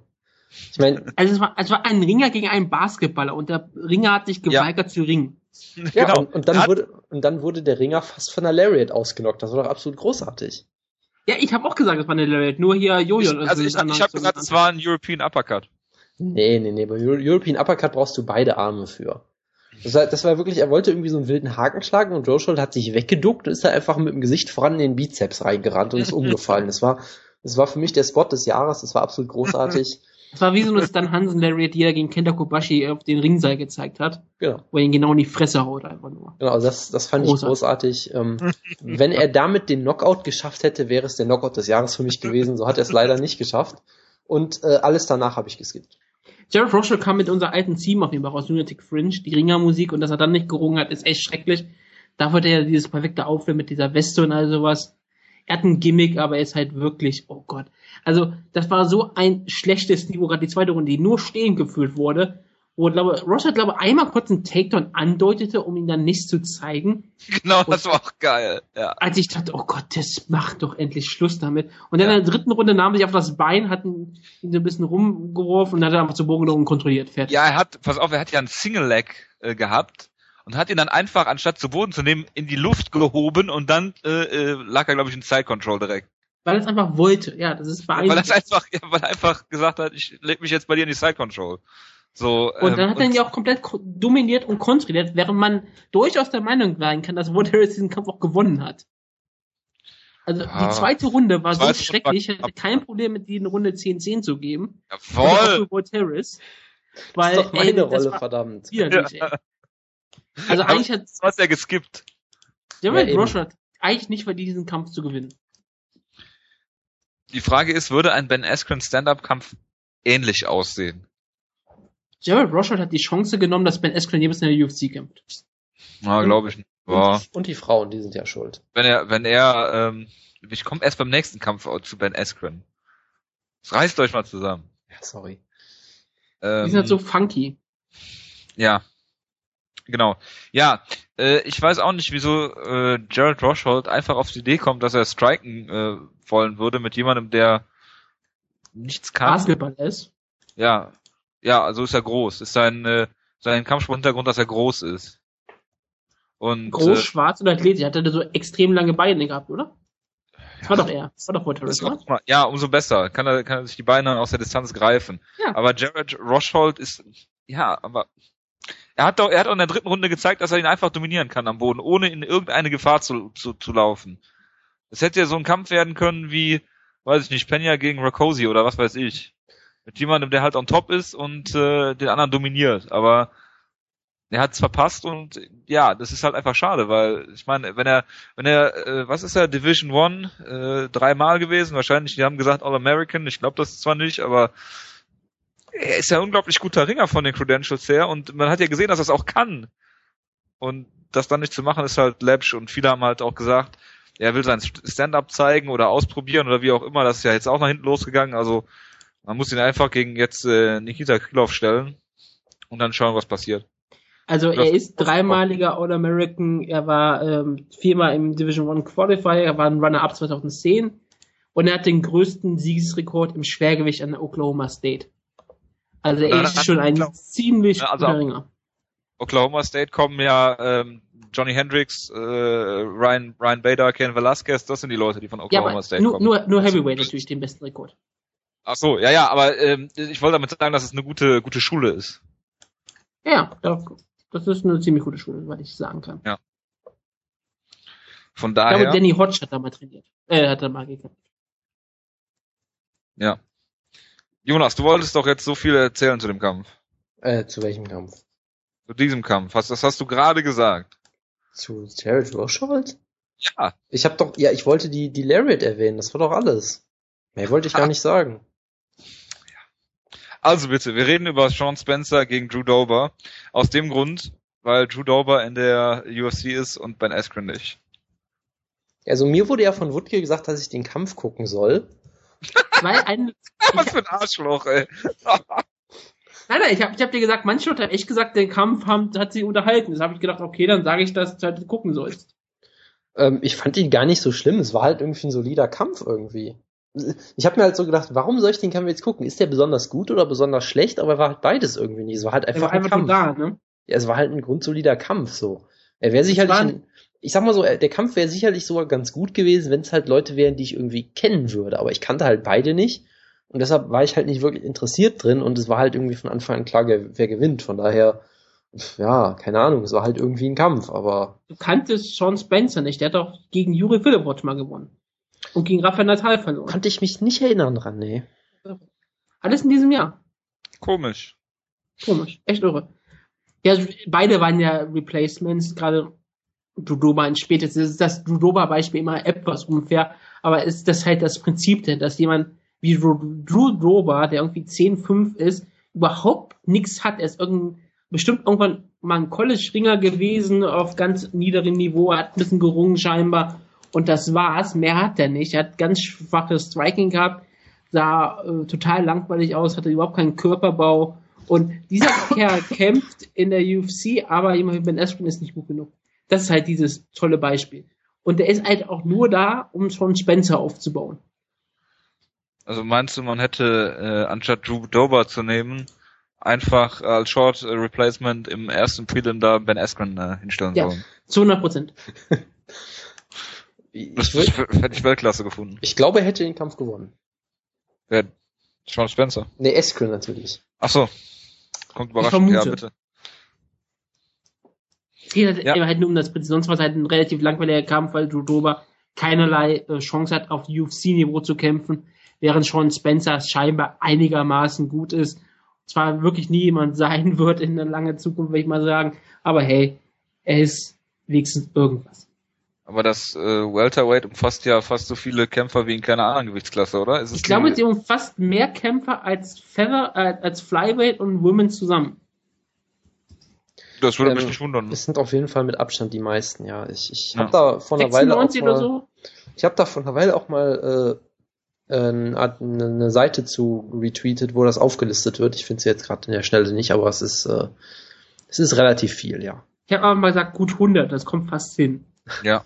Ja, so viel ist es nicht ganz, aber warte, ich, ich finde die Seite Ich glaube aber, es ist in den 90ern, oder? Wenn ich mich nicht, wenn ich mich nicht Ich, vertue. ich gucke mal, es, es gibt ja so eine Seite, äh, UFC Fighters Info heißt die auf Twitter, die immer die UFC-Seite äh, beobachten und auch immer sofort merken, wenn ein Profil gelöscht wird und sowas. Deshalb sind die auch immer die ersten, die irgendwie merken, wenn jemand gefeuert wurde. Die haben hier, glaube ich, eine Liste. Welterweight hat aktuell. Du zählst es bitte einfach durch. Nein, Welterweight hat Ja, scheinbar. lies, also, lies doch einfach mal vor. Stand, nein, Stand 1. Dezember haben, hat Welterweight 81 Kämpfer. Lightweight hat 75 und danach die nächste Gewichtsklasse ist Middleweight mit 50, mit 53 Kämpfern. Also der Abstand ist schon ziemlich groß. Ja, wie viel haben Frauen, wie viel haben Flyweights? Ähm, Women's Bantamweight hat 21 Kämpfer, Flyweight hat 24 Kämpfer. Ja, sag ich doch. Ja, ja, das ist schon Die haben fast doppelt so viele Kämpfer. Beide zusammen. Sehr hervorragend. Gut. Scheiß Wir Frauen, die den Platz wegnehmen. Das können wir Wollt- 100 Welterweights haben. Facebook Prelim. Da war ja nur die Geschichte, dass Ryan Benoit jetzt ein reicher Mann ist. Genau, weil er hat den Fight, also das war der Fight of the Night, äh, Josh äh, Sampo gegen Ryan Benoit. Ich glaube, da hat die UFC auch gesagt, okay, wir geben einfach mal für die Statistik dem äh, Facebook Prelim mal äh, Fight of the Night. Und ähm, da der gute Josh Sampo, der Gewinner des Fight of the Night, das Gewicht verpasst hat, um anderthalb Pfund, ähm, hätte er sich am besten gedacht, ich äh, rasiere mir vielleicht noch den Schädel oder sowas und versuche irgendwie diese anderthalb Pfund zu cutten. Wie dem auch sei, gehen die 50.000 von Josh Sampo jetzt einfach auch an Ryan Benoit übrig, äh, über. Und der hat jetzt einfach seine normale Kampfgage, die wahrscheinlich so 6.000 bis 8.000 Dollar sein wird, plus 100.000 äh, Bonus. Und was ich jetzt noch geiler fände, wenn sie ihn dann entlassen würden. ja, also ich finde es eine interessante Geste. Ich weiß gar nicht, ob ich sie gut finde. Letztendlich ist es natürlich klar, du willst Leute dafür bestrafen, dass sie das Gewicht verpassen. Ähm, Ja, Wenn sie Leute dafür belohnen, dass sie. ja, äh, das ist halt die, das ist halt die andere Frage. Ne? Und vor allem, ich finde es halt bei der Show einfach nur unfassbar lustig, dass du wieder, dass du wieder Ultimate Fighter hast, wo wieder groß immer, das wird ja immer erwähnt, immer noch, wird dann immer gesagt, hier, Julia Pena, Six-Figure du, du hast den Six-Figure-Contract gewonnen, mit dem du irgendwie 1000, 10.000 pro Kampf machst oder so. Und währenddessen, Kämpfe, ja. und währenddessen gewinnt irgend so ein Typ, von dem noch niemand gehört hat, auf Facebook 100.000, indem, indem er, genau. indem er gefinisht wird, wohlgemerkt, ja. und- Gefinisht, ja, ja, stimmt. Ja, Genau, und, und da denkst du halt, okay, was für eine Botschaft sendest du hier eigentlich? Die holen irgend so einen Typen, ich meine, hey, es ist ein Flyweight, von daher bin ich dafür, yay, Flyweights und so. Ähm, aber irgend so ein Typ verliert einen ganz unterhaltsamen Kampf, kriegt 100.000 und andererseits hast du halt äh, so Leute, die halt irgendwie, weiß ich nicht, drei, vier Kämpfe oder sowas für die UFC äh, gewinnen mit Ultimate Fighter noch zusammen und dann halt das quasi den Gegenwert davon kriegen über mehrere Jahre. Das ist halt irgendwie eine, eine merkwürdige Botschaft, die du damit sendest. Ja, die Botschaft ist, du musst unbedingt versuchen, deinen Gegner so hinzukriegen, dass das Gewicht verfehlt. genau. Und dann den Kampf verlieren. Genau. Einen Stecker in der Sauna ziehen. Genau, oder eben irgendwas unter das Essen mischen. Blei. Genau. Ja, ich meine, das haben ja bei Ultimate Fighter auch viele Leute versucht, aber dann sind die Kämpfer einfach ausgefallen, wenn er das Gewicht verpasst hat. Das ist ja die Tragik Genau. daran. Ich würde mir nochmal so einen komischen Hype, so einen komischen Wahlkuchen den Gegner schenken. So, wir gucken, ob er dann so wie Gabe Rudiger den einfach Gabe isst. Rudiger, genau. Oder Gutierrez in der Staffel. Ich kann alles essen, ihr könnt mich alle am Arsch lecken und dann das Gewicht verfehlen um neun Pfund oder was. Ähm, ja. Das war's. Ziehen wir ein Fazit. Ich fand schade, dass Jonas den Maximo Blanco Kampf nicht live kommentiert hat. Ich finde es sehr schön, dass ich es nicht gemacht habe. Ich bin froh, dass ihr mich nicht gespoilert habt, weil die ganze Zeit in so einen Gruppenchat reingeschrieben. Er wachte auf, hatte 230 neue Die, Nachrichten. die 200 Nachrichten, die wir geschrieben haben. Weißt Ja, du, da müssten Wutke und ich noch einen Chat eröffnen bei Facebook. Da haben wir uns gedacht, ja, scheiß drauf. das Beste war halt, dass Wutke mir geschrieben hat, nee, nee, es ging nur um äh, Shane Del Rosario, sind keine Spoiler drin. Oder irgendwer hat. Natürlich nicht. ja. Nee, also äh, mir hat die Show Absolut irgendwie, ich weiß nicht, die Show war nicht wirklich gut, glaube ich, aber sie hat mir sogar relativ viel Spaß gemacht, allein wegen dem äh, Nigimaki-Kampf da. Nee, wegen dem anderen Kampf, der der beste Kampf des Jahres war. Nein, aber ähm, irgendwie hat mir die Show so relativ viel Spaß gemacht, auch wenn sie wirklich nicht gut war. Ähm, Gerade halt, ja gut, die paar Frauenkämpfe auf der Maincard waren halt wirklich nicht interessant. Äh, ich sag weiterhin, dass das nicht unbedingt was über die Division aussagt, weil das ist halt Ul- Ultimate Fighter und Ultimate Weil die Fighter. Kampffarbe Hellweight-Kämpfe äh, unter dem Niveau, weil die gerade auch scheiße gewesen. Ja, richtig, und Ultimate Fighter ist halt einfach äh, nicht mehr gut. Und äh, ja, ich weiß nicht, es gab halt so ein paar Lichtblicke, aber eigentlich war es keine besonders gute Show. Ja, du konntest die Show ja auch ausgeschlafen sehen, wenn du auf einmal nachts da so sitzt und schaust diese Prelims Ja, von Leuten an, von denen du noch nie gehört hast. Vor allem war ja die Maincard, glaube ich, noch viel schlimmer, weil es da irgendwie in den ersten äh, anderthalb Stunden irgendwie nur zwei Kämpfe gab oder irgendwie sowas. Das war, glaube ich, noch viel schlimmer, die Maincard. Also da habe ich auch sehr viel drüber gelesen, aber das ist mir zum Glück erspart geblieben, das stimmt.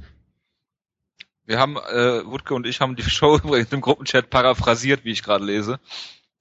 Also so viel dazu, es sind keine Spoiler drin. Ja, eben. Hat, hat man Roshold gesagt, dass es K1 Rules sind. Ich, ja. Nein, nein, ich habe gesagt, Äh, es, sind, es, sind, es sind keine Spoiler anhand der Anzahl von Nachrichten, die er bekommen hat. Weil er hat Ach so. gesagt, 200 Nachrichten oder Massimo muss das Blanco geil sein.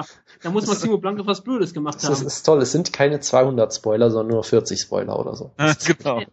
Er kann es ja filtern. Ist ja ganz einfach. Der Wutke kann das ja auch bei Twitter gucken und wird nicht gespoilert. Aber gut, lassen wir das. Hüllen wir ab jetzt den äh, Mantel des Schweigens. Es kommen ja noch genug Tough-Staffeln, die wir gucken können. Wir müssen eigentlich Wir mal einen hüllen- großen, großen Tough-Abend machen. Wir werden, glaube ich, nicht den Mantel des Schweigens über diese Show erhöhen, weil ja Maximo Blanco gekämpft hat. Wir müssen das jedes Mal erwähnen, wenn wir das können, über Jonas. Absolut, ja. Kommen wir zur News-Ecke. Und zwar geht es um, ähm, reden wir über Shane Del Rosario. Ähm, der Gute ist äh, 30 Jahre alt und hatte letzte Woche Dienstag einen Herzinfarkt und äh, ähm, äh, Ian McCall hat ihn, glaube ich, zu Hause gefunden, hat äh, dann äh, mit Reanimation ähm, versucht, ihn wieder ins Leben zurückzuholen. Das hat irgendwie nicht so richtig funktioniert. Und er liegt jetzt äh, im Krankenhaus und man hat durch auch durch die die Aussagen von seinem Trainer dann äh, Colin äh, Oyama äh, dann so zwischen den Zeilen lesen können, eventuell, dass er verstorben sei.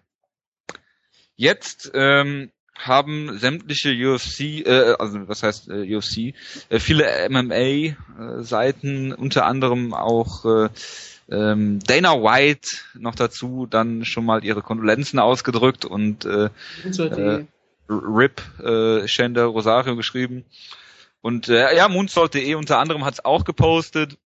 Und das finde ich, ähm, äh, ja, wie soll ich sagen, richtig scheiße zum Kotzen, pietätlos, ähm, jemanden für tot zu erklären, der noch nicht tot ist.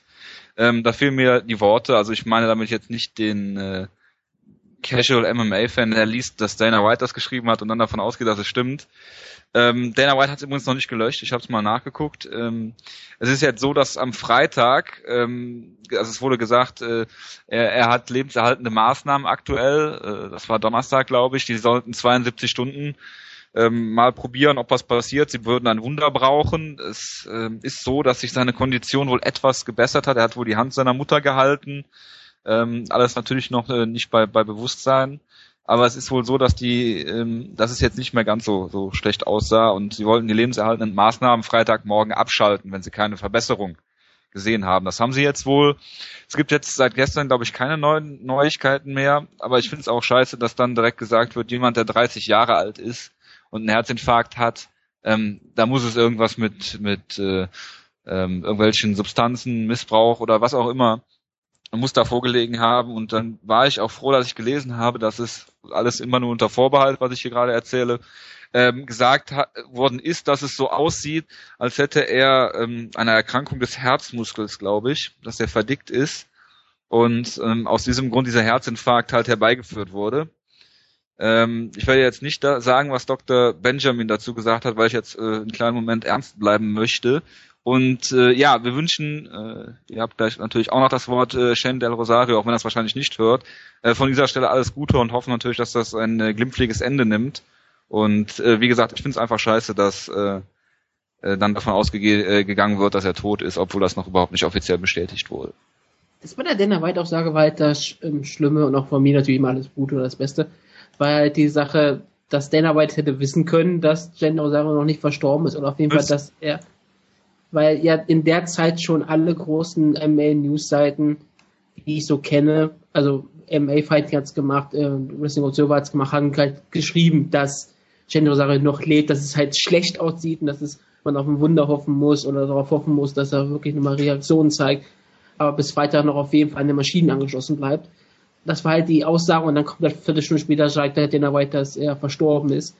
Und dann springen halt alle Leute drauf, weil na natürlich ist es halt eine Sache, wenn man auf irgendwelchen Newsseiten das liest, dass er noch lebt und dann kommt 15 Minuten später Dana White an, sagt, er ist tot, dann kann man ja auch denken, okay, der ist vielleicht jetzt verstorben oder was auch immer.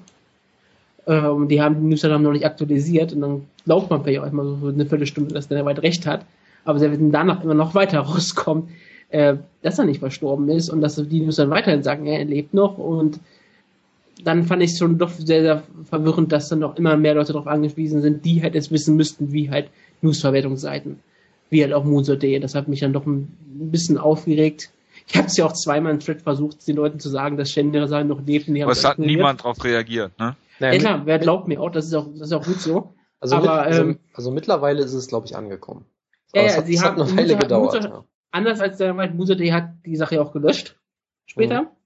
auch nach einem Tag, zwar erst nach einem Tag später, aber ist halt, ähm, haben wir halt gesagt, okay, wir haben einen Fehler gemacht, dann zwar nicht irgendwie entschuldigt oder sowas, nach, müssen sie bestimmt auch nicht, weil Chandler wird es nicht lesen, ist aber trotzdem vielleicht so, bei Dana White denke ich immer noch, dass er sagt, wenn doch vielleicht das Schlimmste passiert und Chandler stirbt vielleicht leider noch, dann wird er einfach retweeten.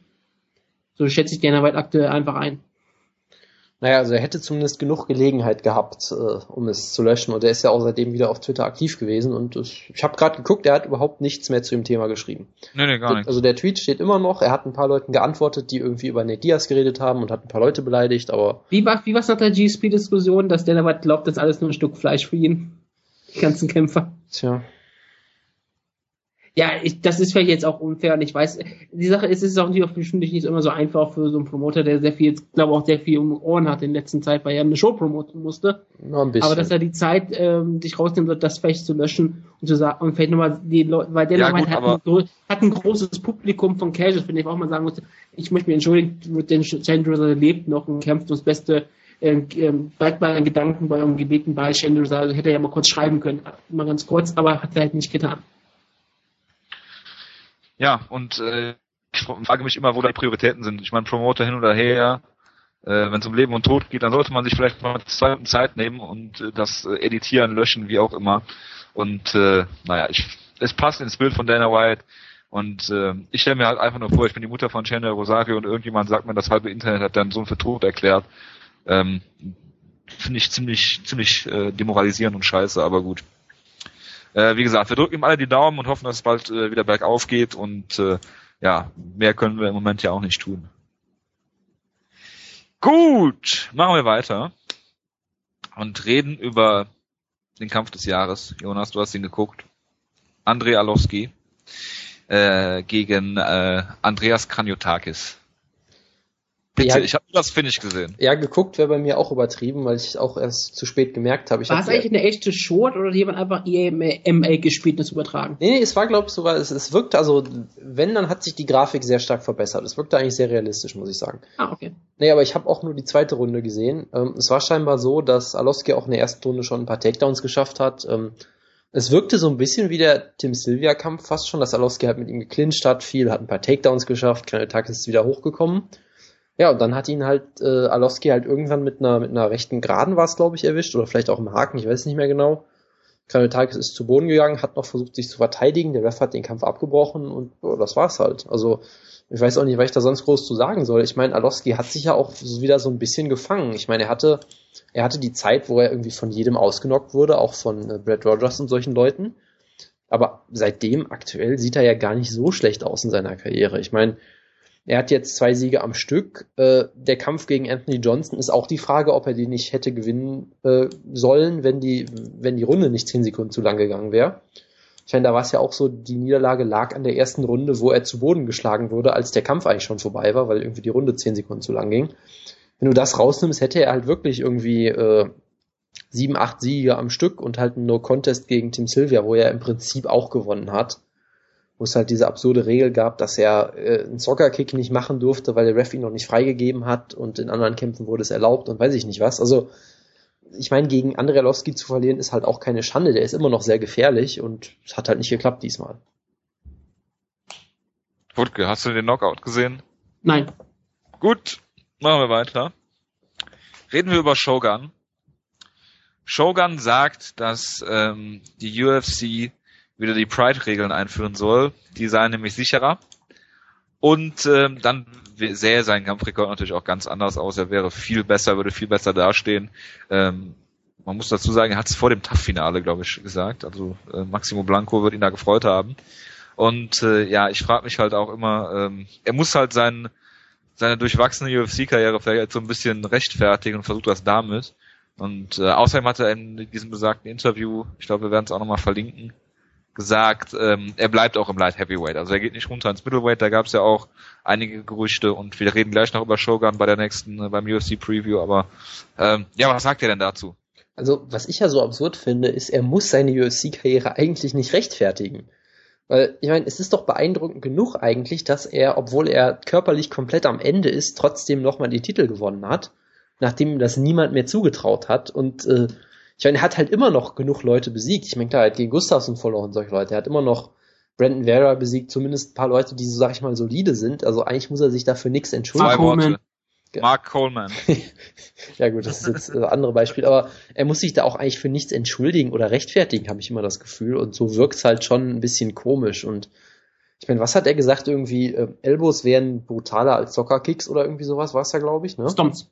Ja, oder, oder von mir aus auch das. Ähm, wo ich mich halt frage, wurde Shogun Hua in seiner Karriere jemals, war der jemals Opfer eines Soccer-Kicks oder Stomps Nein. oder irgendwie sowas? Nein. Weil er war doch immer derjenige, der die ausgeteilt hat eigentlich. Genau. Ja, ja. Ne, Also von daher weiß ich halt überhaupt nicht, wer das überhaupt beurteilen will. Ja gut, aber war bei Shoot the Box, da kannst du davon ausgehen, dass die sich auch Soccer-Kicks im Training äh, Die werden so aufgeweckt bei Shooterboxen. Genau, die, die machen äh, Stomp-Training, wo einer einfach die, die macht Genau, die machen Stomp Sparring machen die. Genau.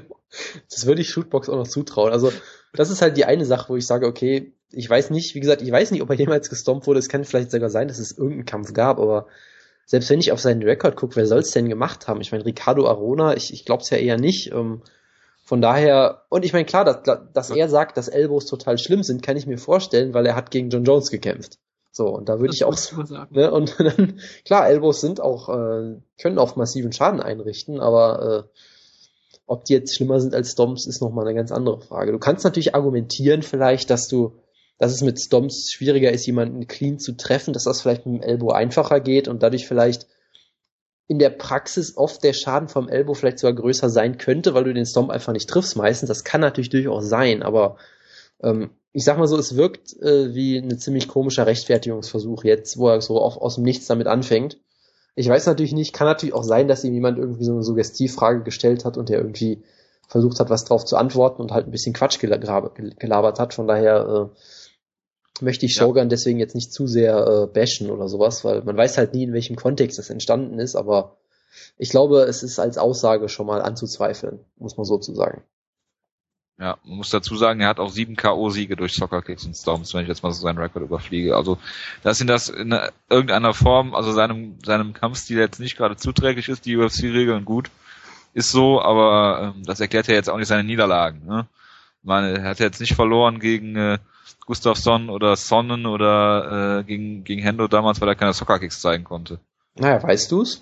Okay, nein, hätte er nicht. Ja, Nein, stell dir doch mal vor, John Jones versucht einen Takedown, er wird gesprawlt, ein Zuckerkick, Kampf vorbei. So wäre es gelaufen, ist ganz klar. wird gesprawlt, das ist ja, Ja, von Shogun, ist doch klar. Der ist doch Ja, ein besonders guten Sprawl. ja Sprawl and Brawl, Sprawl and Kick oder was, ja. Ja. Absolut. Absolut, da muss ich dir beipflichten. Wutke, wolltest du noch was zu Shogun sagen? Ihr habt mir alles das Wort aus dem Mund genommen. Ich habe da genauso im Sub gepostet. Okay, machen wir weiter mit Ben Askren. Der hat jetzt äh, gerade eben ähm, bekannt gegeben, dass er äh, zur Vorbereitung seiner Kämpfe demnächst ähm, und zwar einmal in äh, bei Rufus Sport in Minneapolis trainiert.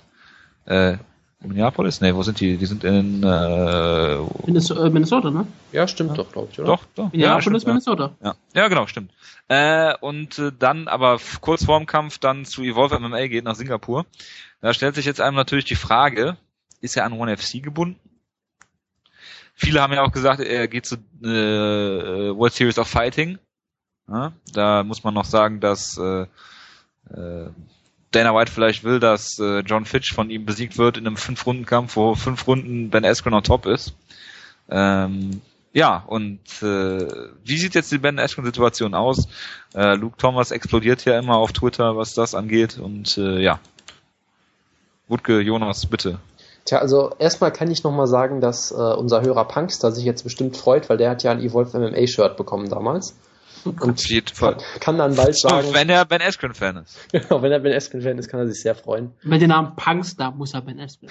das stimmt, ja. Denn Ben Askren ist Punk.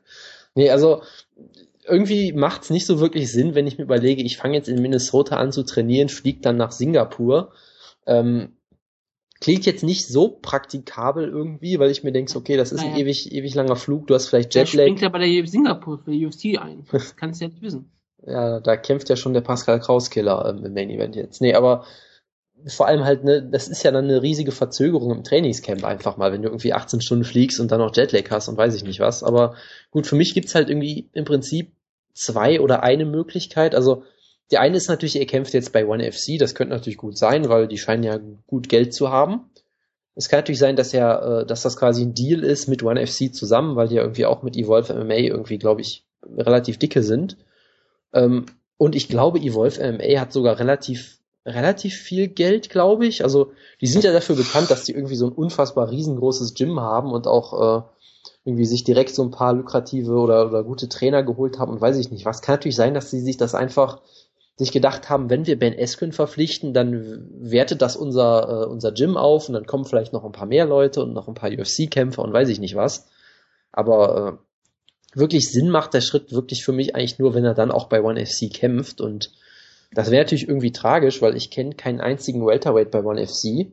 Im Gegensatz zu World Series of Fighting, da kenne ich zumindest ein paar. Und äh, das wäre natürlich tragisch, weil er dann ja erstmal nicht in die UFC kommt, wo, wonach es ja aktuell auch aussieht. Und das wäre halt eine ganz große Sauerei. Dos Anjos ist auch bei Evolve MMA, sehe ich gerade. Ja, so ein äh, paar gute Leute haben die, aber ich weiß nicht, ob das jetzt unbedingt eine Verbesserung für Eskön ist gegenüber von äh, äh, ja, Pettis und äh, ja, und eben. Ja, Mutke. Ich glaube, Jonas hat das Wichtigste schon gesagt, man kann hier nicht mehr viel sagen.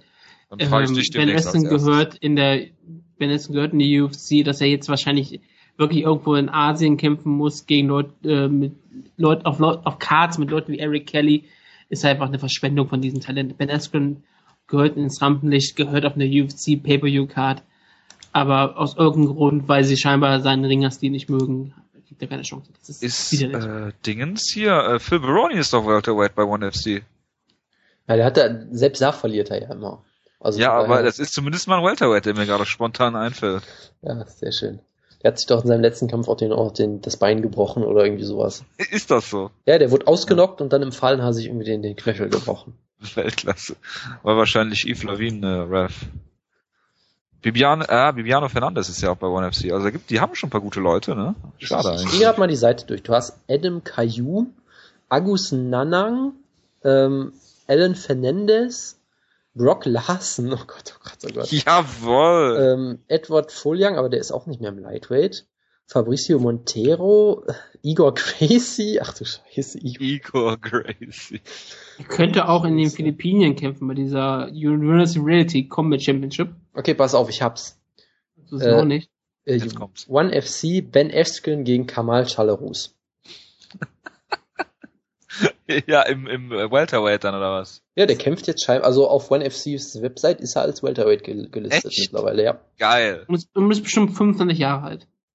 ich wollte gerade sagen, wie alt ist er denn da gelistet? Genau, das, das kann auch sein. Ja. Nee, das, das steht hier, das Alter steht hier überhaupt nicht. Denn, ich meine, würde, würde er wirklich nach, in die Philippinen gehen, könnte er gegen Eduardo Fuolang kämpfen. Oder Young der ja auch irgendwie mal richtig gehypt wurde. Also den, den besten Welterweight, den ich bei One FC so sehe, ist die äh, Yoshihiko Yoshida, der damals in der UFC so brutal ausgenockt wurde. Ach ja. Der aber seitdem scheinbar wieder ein bisschen besser geworden ist. Aber Yoshida, keine Ahnung. Der hat doch gegen äh, Koscheck da auch gekämpft und so, ne? Genau. Ich, ich ja. dachte, kämpft nicht auch Ole Lausen noch in der, äh, bei One FC? Der ist auch ein Welterweight, glaube ich, oder? Ähm, ich finde ihn ja. hier auf der Seite gerade überhaupt nicht, von daher. Aber ist ja auch das ein Däne ja und ist auch Hauptsache, wir reden über One FC. Hervorragend. Ja. Da haben wir die, dritt, da haben wir die dritte Ausgabe mal sehr lang drüber geredet. Das weiß mhm. ich noch. Ja, haben, haben, haben wir nicht auch mal über äh, SL, äh, SFL geredet hier? Das super, haben wir, super Fight League. Das haben wir nie wirklich gemacht, was ich sehr bereue im Nachhinein. Ja, aber dafür folgen wir ja Jimmy Ambrose, Future äh, SFL Heavyweight Champion. Mit 29 Isaac Wille Flask, oder wie der jetzt heißt. Das ist ein UFC-Kämpfer, du Depp. Ja gut, aber den müssen wir nicht auch unbedingt, nicht unbedingt folgen. Gut. Ähm, weiter im Text. Was ist jetzt eigentlich aus unserer Kampfecke geworden? Also wurde gerade den Kampf nicht gefunden? Ähm, es ist wirklich schwer, den zu suchen. Ich habe das Problem ist, ich habe sehr viele oft den Kampf gesehen, aber es gibt manchmal so Highlight-Pakete und meistens, wenn ich das Highlight-Paket geladen habe, war es immer nur ein schwarzer Bildschirm. Ich weiß nicht, ob das das Highlight-Paket war und das einfach gesagt haben, es gab keine Highlights oder ob das einfach das Video nicht geladen hat. das kann natürlich sein. Hier sind die Highlights von dem Kampf rauschen. Ja. Sehr schön. Ich guck mal äh, parallel, ob ich das jetzt hier finde. Ähm, Mach was Illegales während der Sendung, finde ich gut. Du weißt ja nicht, ob ich hier nicht meine VHS-Kassetten durchgehe. Ähm, wie sieht's denn aus mit, äh, sollen wir vielleicht mal eine Umfrage starten, was wir für Kämpfe denn in unserer Kampfecke diskutieren sollen? Sowas wie Shogun gegen Machida 1 oder so. Das können wir, wir hatten noch Wir hatten noch hier, na, Ja, wir haben so, wir haben so zwei, drei äh, Kämpfe haben wir im Auge, aber ich weiß jetzt nicht. Also eine Umfrage, wir müssten halt irgendwie eine, eine offene. Ihr könnt uns ja, Ja, mal, ihr ja. könnt uns ja mal Vorschläge schicken, sagen Das wir wollte ich, wollte ich gerade sagen. Also entweder bei Twitter, Schlagkraft äh, unterstrich MMA bei Twitter, oder ihr schreibt auf unsere Facebook-Seite. Oder ihr schreibt es auf unsere iTunes-Seite als Genau. Review, schreibt einfach den Namen des Kampfes rein. Das macht zwar keinen Genau, Sinn, dann- aber ist egal. Dann gibt, äh, sch schreibt natürlich dahin in die Bewertung, wie viele Sterne ihr dem Kampf geben würdet, nicht uns. Äh, oder ihr schreibt einfach bei, bei äh, Moonsault auf Cyborg in unserem Thread. Und äh, weil ich meine, was, was soll man über Kämpfe reden, die eh keinen interessieren? Gut, wir fangen jetzt natürlich gut mit Maynard gegen äh, Guida an, aber das ist ja mehr Slapstick. Ja, deswegen würde ich sagen, wir schauen einfach mal, wenn wenn es da äh, irgendwelche Kämpfe gibt, die äh, mehr als einem zuträglich sind, dann würden wir das auf jeden Fall machen. Und äh, ja, äh, aber iTunes ist schon ein guter Hinweis, Jonas. Wir sind ja jetzt auch mittlerweile auf iTunes, nachdem schlagkraft-mma.de angelaufen ist. Und äh, ja, wir haben laut unserem Besucherzähler sehr viele Besucher. Ähm, hoffen, dass das stimmt. Also bei Podbean haben wir es nicht so richtig geglaubt, aber jetzt, wo sich das bestätigt, äh, gibt es ja eindeutig Anzeichen dafür, dass wir durchaus gehört werden. Dafür danke erstmal von dieser Stelle. Äh, Man gibt mir Gehör. hier, ja, jetzt wird's wieder die Wutke-Show. Jonas ja, das ist doch Wutke. immer eine Show hier. Herr Jonas Wutke. Ja, deswegen, ähm, ja, folgt uns, äh, abonniert uns bei iTunes, äh, könnt auch gerne Bewertungen abgeben. Wir freuen uns über jede Art von Kritik, äh, Zustimmung, wie auch immer. Ähm, ja, auf diesem Weg sei das nochmal gesagt, wir haben es die letzten beiden Wochen vergessen zu sagen. Deswegen an dieser Stelle nochmal, wer von euch jetzt noch zuhört, äh, bitte bei iTunes äh, Da folgen. kommt das Messerset gratis, ja. Genau. Und äh, ja, irgendjemand wollte, hat er noch, du, Jonas, du wolltest noch irgendwelche News anfügen. Ich Was? wollte mal eine News anfügen. Also du ich- wolltest. Ich wollte, ich wollte über den, die deutsche Ringerhoffnung, Saba Bolagi. Stimmt, den habe ich übers, den habe ich, entschuldige, den habe ich äh, unterschlagen. Ja, deshalb, weil ich dachte, nach Ben Esfeld wäre es eine super Überleitung gewesen, über deutsche Ringer zu, zu reden. Der hat einen Artikel in der FAZ gehabt, also in der FAZ Online-Zeitung, wo er halt geschrieben hat, er ist ein deutscher Ringer. Ich habe mal nachgeguckt, der ist irgendwie bei der Uni Leipzig noch irgendwie angemeldet und da zählt auch seine Erfolge im Ring. Der war bei der letzten Weltmeisterschaft im Leichtgewicht, war er siebter und solche Sachen. Er ist mal dritter bei der Europameisterschaft gewesen. ist- Wie viel Kilo sind das? 66 Kilo, 66 Kilo. Also 145 Pfund ist das. Er wäre also ein Featherweight oder ein Bantamweight oder was auch immer. Könnt ihr mal sehen, wie was hingeht. Er hat auf jeden Fall jetzt gesagt, dass er eine ML-Karriere starten möchte, weil er äh, nicht genug Geld bekommt, um die Olympischen Spiele sich zu finanzieren. Er würde zwar gerne weiter ringen, es macht ihm noch viel Spaß, aber er wird dann sagen, im ML kann er mehr Geld verdienen. Er sieht da eine gute Hoffnung drin, er sieht auch die sportliche Herausforderung sehr schön. Und es wäre vielleicht doch mal eine relative Hoffnung, mal einen wirklich einen guten deutschen Ringer in Mixed Martial Art zu sehen. Aber wir hatten schon viele gute deutsche Kämpfer in bestimmten Sportarten. Wir hatten hier auch bei den großartigen Sambo-Kämpfer ähm, Janosch Stefan oder wie der hieß, genau, war das so, ne? Nee, wie hieß er? Janosch, Das war bei Respect 4 damals, ja genau. Genau. Also, also manchmal, Janosch Stefan ist es, ne? genau, und auf englischen Seiten wird er immer Stefan Janosch genannt. Genau, der ja auch mal Alexander Emelenko besiegt hat und was auch immer. Genau. Im Sambo und hat sich halt dann auch, sah auch aus wie ein unbesiegbares Talent, dann hat er dann seine Karriere ist dann auch ein bisschen in die Schieflage geraten, sagen wir es mal so. Aber man müsste mal sehen, der Artikel auf der FAZ ist sehr interessant, weil er halt Mixed Martial Arts als scheinbar regellose Sportart bezeichnet und dann aber auch immer wieder sagt, dass ähm, unser Ringer Bolagi halt auch sagt, dass es ein echter Sport ist, der mit echten vielen Regeln auskommt. Das ist auch richt richtigerweise. Also sie stellen den Sport nicht schlechter, aber sie stellen schon so dar, als wäre es nur so das schnelle Geld anstatt die Ehre des Sportlers. Und das finde ich immer ein bisschen schade. Aber was bleibt noch anders übrig? Ich, ich glaube ihm ja auch, dass er lieber im Ring bleiben möchte, aber er kann da kein Geld verdienen. Auf jeden Fall benutzen sie schöne Wörter wie, wie heißt es jetzt? Ähm, ähm, Zürzen-Sichisch. Ich kann das echt nicht mehr aussprechen. Weißt du das, Jonas? Sie, sie sagen halt, äh, sie vergleichen halt MMA so ein bisschen mit einem Zirkus gegenüber Ja, dem, ja, ich will das äh, Wort nochmal. Ja, nee, das ist Zirzensisch oder so. Zürzensisch, ja, siehst Keine ich Ahnung. kann das nicht aussprechen. Ich habe das noch nie verwendet, musste den Duden benutzen. Und da steht da drauf, dass es ein Zirkusspektakel ist. Was natürlich auch irgendwie stimmt, wenn ich mir die UFC so angucke. Ja, wenn ich mir gerade so unsere Diskussionen angucke, die wir vor ein paar Minuten hatten, dann äh, passt das durchaus. Gerade Diskussionen angucken ist immer sehr spannend. Ja. Ja, hervorragend. Ich habe mal eben, bin äh, mal eben Isaac Valley Flag entfolgt. Du bist ein Monster. Er Nee, also-. Ich hatte eigentlich keine News mehr. Ich hatte nur noch die Sache mit Ben Askren und One FC, aber da haben wir eh schon drüber geredet. Ach so, okay. Kommen wir jetzt zum uninteressanten Teil der, Ka äh, der Folge. Hey. Es geht um Frauen. Nein, es Ach, geht, glaube ich, um was anderes. Entwickler. Doch, nein, Entwickler machen wir jetzt. Ah, dann ist ja der interessante Teil der Show. Ja, ja, klar. Genau wie World Series of Fighting gleich auch. Es gibt ein paar Previews. Das UFC-Preview zum Schluss. Ja, ich äh, erteile jetzt dem äh, Wutke, damit er nicht sagen kann, der Jonas hat schon alles gesagt. Das Wort Er ist der Frauenbeauftragte von Schlagkraft. Und äh, deswegen äh, bitte ähm, dein Kommentar zur nächsten Invicta-Card, Invicta 7. Ähm, die findet nächsten Samstag statt.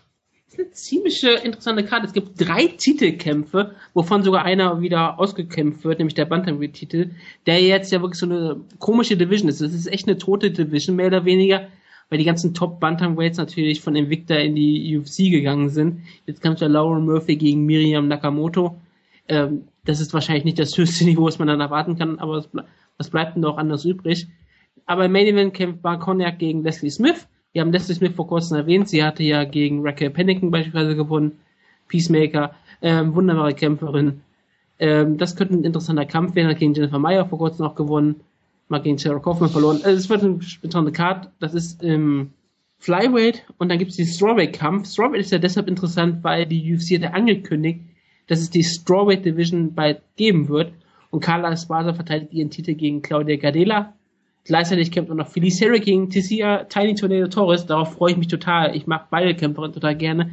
Beide sind echte Charaktere. Felice Herrick ist ja bei MA Supremacy die erste, war der erste MA Kampfsporttitel, obwohl es natürlich kein wirkliches MA-Spiel ist, mit Frauen überhaupt.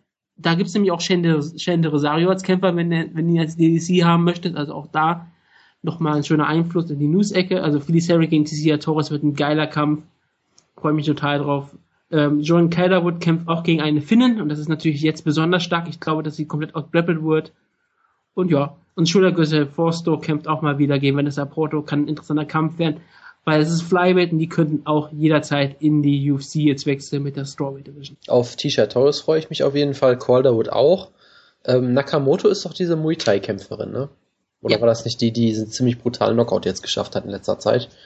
Die, Die war, glaub- glaube glaub- ich, jetzt zwei Kämpfe gehabt. Genau, ich gucke gerade nach, sie ist schon etwas älter. Queen of Mean, schöner Name. Genau. Und sie hat, genau, bei der letzten Show eine Frau brutals ausgenommen. Genau, die wir vermutlich auch nicht in der UFC sehen werden, weil sie erstens schon ziemlich alt ist und zweitens, glaube ich, auch ähm, weiter Muay Thai-Kämpfer haben will, wenn ich das richtig verstanden habe. Richtig. Und Lauren Murphy, ähm, ich weiß gar nicht, äh, ich überlege gerade, ob ich es richtig, die hat ja gegen Sarah Del Rio gewonnen, das war ein, kein so besonders guter Kampf, gegen Caitlin Young hat sie gewonnen, sie ist unbesiegt, sie ist, man sieht, sie ist halt wahrscheinlich nicht das perfekte UFC-Niveau, äh, ist auch jetzt 30, ich, wenn sie jetzt den Kampf gewinnt und dann vielleicht noch ein bisschen, noch mal ein bisschen mehr verteidigt, in Victor wird sie in der UFC wahrscheinlich noch mal landen, aber ich glaube nicht, dass sie auch eine große Zukunft in der UFC haben könnte.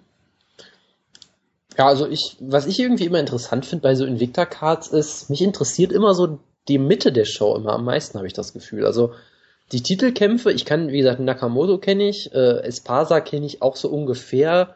Äh, die beiden Damen im Flyweight-Titelkampf sagen mir jetzt gerade irgendwie ehrlich gesagt gar nichts, auch wenn ich, ich glaube, also wenn du mir sie zeigst, kann ich mich vielleicht dran erinnern, aber irgendwie, die Titelkämpfe geben mir alle gar nicht so viel. Also Carla Espada ist extrem beliebt, weil sie sehr hübsch aussieht, wie der Dave Mayer zum Beispiel sehr schön sagte, und weil sie Beck Hayek besiegt hat. Ja, ja, ich erinnere mich so dunkel an sie. Aber was ich damit eigentlich sagen wollte, aus irgendeinem Grund kann ich mich viel mehr mit der, mit der Undercard irgendwie so anfreunden. Also du hast halt wieder hier Tisha Torres, die ich kenne und sehr gern mag, Joanne Calderwood, die ich super finde und so weiter und so Julia fort. Butt, die so verdammt groß ist, gegen Jermaine Tweet. Genau, das, das war bei der letzten Invicta-Show auch schon so ein bisschen, wo ich irgendwie, da gab es irgendeinen so Titelkampf, der über fünf Runden ging, den ich ziemlich uninteressant fand, wohingegen ich halt die ganze Undercard mit Tisha Torres gegen Rose Namajunas total super fand, aber ja, ich, ich freue mich durchaus auf die Show, ich werde es mir auch mal angucken, es liest sich eigentlich ganz nett, von daher guckt's euch an.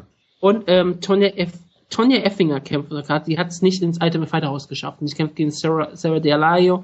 Und ich halte eigentlich immer noch relativ viel von Dealayo, obwohl sie, wie gesagt, im letzten Kampf nicht besonders gut aussah. Aber naja, ähm, es wird auf jeden Fall, es ist wahrscheinlich eine relativ gute Card. Und ich glaube, auf der Karte wird man sehr viele Kämpfe sehen, wo man wirklich sagt, Frauen haben doch sehr hohes Niveau. Gerade Felice Herrick gegen Tessia Torres wird großartig. Tiny Tornado. Ja, der Jonas will jetzt über World Series of Fighting reden. Run, Da bestehe Jonas, ich drauf, run. dass du das äh, gefordert hast. Und äh, ja, bitteschön. Ja, ich dachte halt, wir müssen unseren Hörern halt äh, einen kompletten Überblick geben und da kann man ja ganz kurz drüber reden. Ich Ich habe möchte, ja, dass du den Event aussprichst, aber nur den Namen davon. ich hab ja beim letzten Mal schon gesagt, dass die letzte Show so die beste World Series of Fighting Show war. Ähm, dieses, dieses Mal ist es nicht so der Fall, aber es ist durchaus eine ganz solide Card. Ähm, du hast Nick Newell, der mal wieder kämpft, was ja auch immer viele Leute interessiert, der ja auch sein World Series of Fighting Debüt hatte und da sehr gut aussieht. Da ist halt auch immer die Frage, wie weit kann er es bringen, weil er hat halt nur einen Unterarm und das ist halt immer, immer irgendwie immer interessant zu sehen, wie äh, kreativ er da mit seinem Grappling ist und so weiter und so fort. Ähm, schauen wir mal, dann hast du Elvis Mutapchik gegen Jesse Taylor, das Middleweight-Turnier. JT Money. Genau, was äh, irgendwie eine halbe Stunde vorher bei der letzten Show abgesagt wurde, weil Elvis äh, irgendwelche Pillen genommen hat und der hatte dann die großartige Ausrede, dass das gar nicht er war, sondern sein Trainer. Die haben ja die gleiche Jacke an, das gleiche T-Shirt vom Sponsor, deshalb wurde der verwechselt von der Kommission.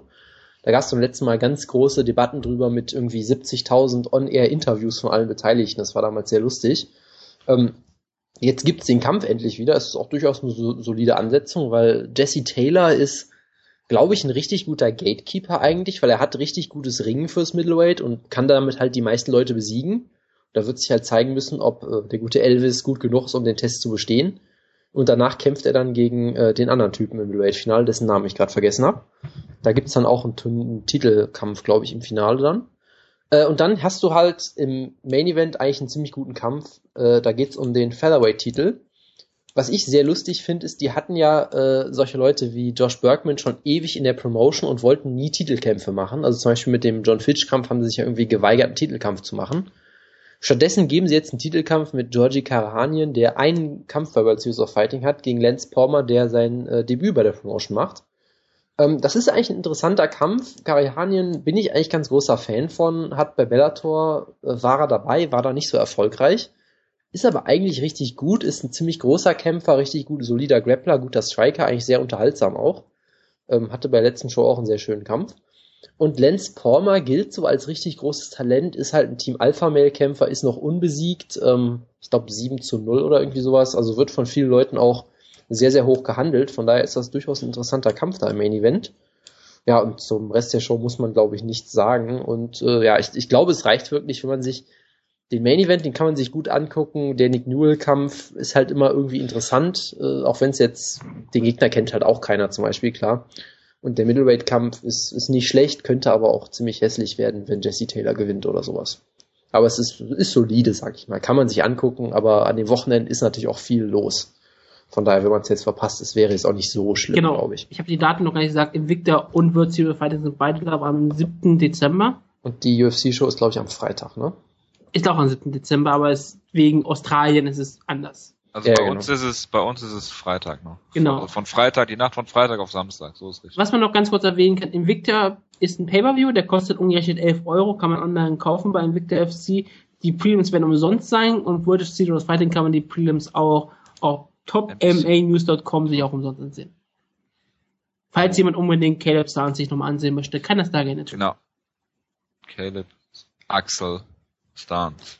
Der letztens äh, einen Sieg gegen äh, Tim Hake hatte. Das. Nur das. Im Schwergewicht, ja. Ja, genau. Großartig. Machen wir weiter und zwar ähm, geht es um besagte UFC in Australien. Ähm, Show, die eigentlich gar nicht so schlecht besetzt ist, von den Namen her zumindest, äh, ist die Fight Night 33. Also für eine Australien-Show ist sie wirklich gut besetzt. Anders als so meiste Brasilien-Shows. Auf jeden Fall besser als die meisten Brasilien-Shows. Ja, manche. Mit äh, äh, Mark Hunt, Team Schlagkraft Mark Hunt gegen Bigfoot Silver im Main Event und der Jonas. Der findet, äh, Mark Hunt verliert den Kampf gegen Bigfoot Silver. Das stimmt soweit, ja. Warum? Äh, Muss ich das groß begründen? Ich meine, es ist markant. Nein. Und Der Ja. ist Massimo Blanco, Ja. Das musst du nicht begründen. Ja, wa- äh, ja, und weiter, da, du hast gerade dem äh, nur noch mehr Nährboden gegeben. Ja, aber es ist auch, äh, ich meine, Antonio Silva ist bei weitem nicht perfekt. Das äh, wird jetzt niemand behaupten, erst recht nicht ich, aber ich glaube eigentlich immer noch, dass Antonio Silva nicht äh, komplett scheiße ist, muss man so zu sagen. Er ist schon, Der Fedor besiegt. Doch. Ja, wenn ich mal kurz, also er ist im Stand natürlich äh, gut treffbar, um es mal so zu sagen. so, ist- und da hast du es nämlich. Ja, bitte? Was ja, Das Argument ist zu Ende. das Ach so. reicht doch, oder? Ja, nee, aber er Mark kämpft. Hat bessere Konditionen als Alistair Overeem, das ist ganz klar. Das ist auch richtig, ja. Nein, aber wenn ich mal kurz zu Ende reden darf, vielleicht. Ähm, er ist Vielleicht. ein solider Striker, offensiv, defensiv eher weniger, ist äh, ja kein toller Ringer, aber halbwegs okay, sag ich mal, gegen Leute, die jetzt keine, keine Top-Ringer sind. Und er ist ein gar nicht so schlechter Grappler, wie ich finde, hat ein ziemlich gutes Top-Position-Grappling, ist da sehr, sehr gefährlich, weil er natürlich auch sehr viel wiegt und äh, wenn er, wenn der, wenn der auf dir drauf sitzt, dann ist äh, schnell vorbei.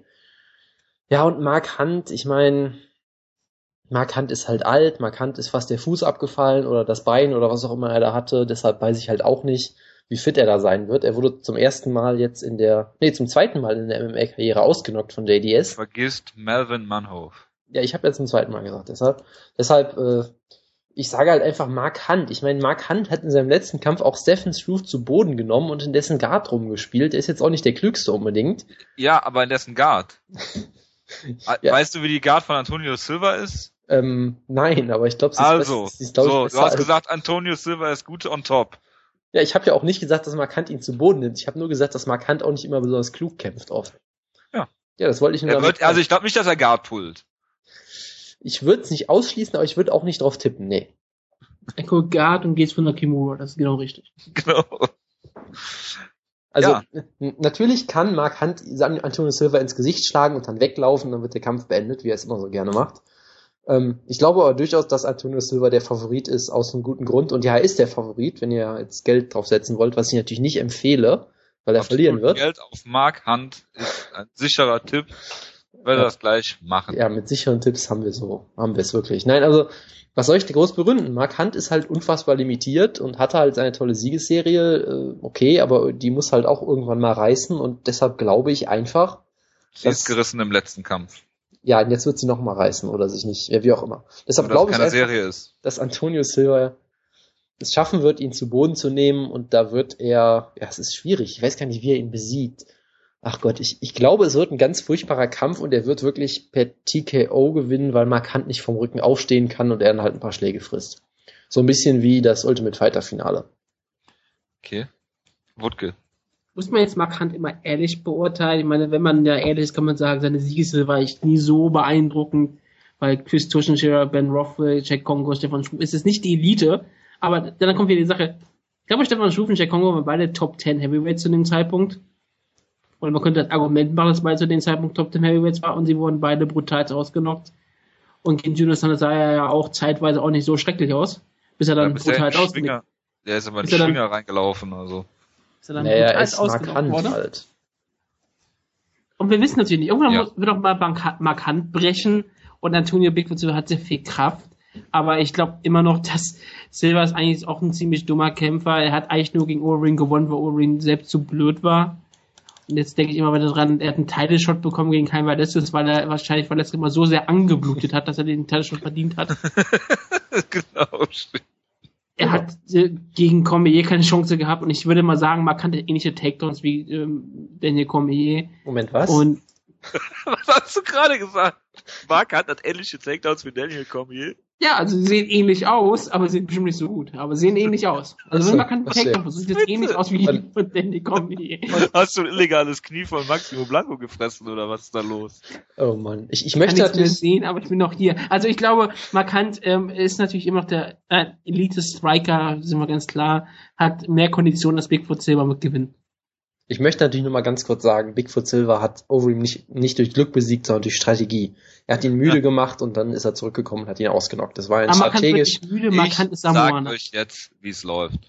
Mark Hunt wird zerbrechen an Antonio Silvas Kinn. Darüber äh, besteht kein Zweifel. Allerdings wird er ihn vorher ausnocken. Und zwar, wie er möchte. Ich, ich glaube, dass Mark Hunt Sein Arschbacken. Mit Ich einem könnte, High ich, Kick. könnte, ich könnte mir auch vorstellen, dass Mark Hunt wirklich den Takedown sucht und dann im Triangle submitted wird oder der Guillotine. Also das würde mich wirklich nicht wundern. Allerdings, Nicht schon, weil ich glaube, die Bigfoot Silver kriegen die Beine nicht so hoch. ja, das, das kann natürlich sein, ja. Aber ähm, ich halte Bigfoot Silver nach wie vor für äh, limitiert. Äh, Er hat vielleicht eine BJJ Black Belt und ein gutes Top Game, aber das war's auch. Ähm, er hat lange Arme, ist äh, äh, ein großer Heavyweight und äh, Mark Hunt ist ein kleiner dicker Heavyweight, aber äh, Mark Hunt hat einfach das Striking und Antonio Silva das Kinn, was einfach dafür spricht, dass Antonio Silva ausgenockt wird. Und das äh, sehe ich einfach so kommen. Ganz, Aber ganz würde er wirklich Bigfoot Silver zu Boden nehmen? Bigfoot Silver ist ein Black Belt in Brasilien Jiu-Jitsu. Er hat Stefan Struve zu Boden genommen, er hat Ben Rothwell zu Boden genommen, wo Ben, ben Rothwell, glaube ich, auch voll alleine umgefallen wäre. Und man Ben Rothwell auf den Stuhl hat setzen müssen, weil er zu schwach dafür war. Damals in Denver großartiger Kampf, wo Mark Hunt fast noch per Armbar gewonnen hätte. Das wäre ein Kampf, den wir Schwarzgrund, hat eigentlich keine Chance. Doch mal gucken sollen. Aber wirklich, ähm, Bigfoot Silver hat einen Schwarzgurt in Brasilien Jiu-Jitsu, in Shodokan Karate und Judo. Eigentlich hat Markan keine Chance. Und? Aber zum Glück sind die hier nichts wert in, in der MMA-Welt. Ja, Ich- kann man durchaus Argumente für finden, ja. Also ja, Markant wird hier durch sein besseres Striking den Kampf in den ersten Runden wahrscheinlich ähm, dominieren. Es ist ein drei oder fünf Runden Kampf. Fünf. Ist ja kein Short, ist ja kein Short-Notice-Kampf. Oh, ich hoffe, das wird ein fünf Runden Kampf. Ich hoffe, das wird so ein wirklich Meinst so du, ein. denn, ähm, Meinst du wirklich, dass es in die Championship-Rounds geht? Weißt du, wie großartig das wird, wie, wenn Markant und Antonio Bigfoot Silver in der fünften Runde nicht gegenüberstehen müssten? Gott, gegen, Irgendwann lehnen einfach beide in der Mitte zusammen. Wenn die, wenn die, äh, wenn die einen äh, Glove Touch machen, würden die beide umfallen. Dann, dann fallen sie gegeneinander und wer zuerst aufeinander fällt, gewinnt den Kampf dann. Per Pinfall oder was? Ja, ich meine, der ist on top, dann wird der Kampf einfach abgebrochen. Derjenige, der on top ist, hat den Kampf gewonnen.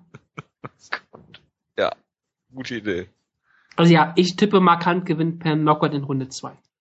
Und Ich. Ich, ich möchte übrigens meinen Tipp ändern. Ich tippe jetzt auf Bigfoot per Decision. Oh Gott. Du Sadist. Du Sadist. Oder Draw, 10-10, äh, alle Runden. 50-50 am Ende.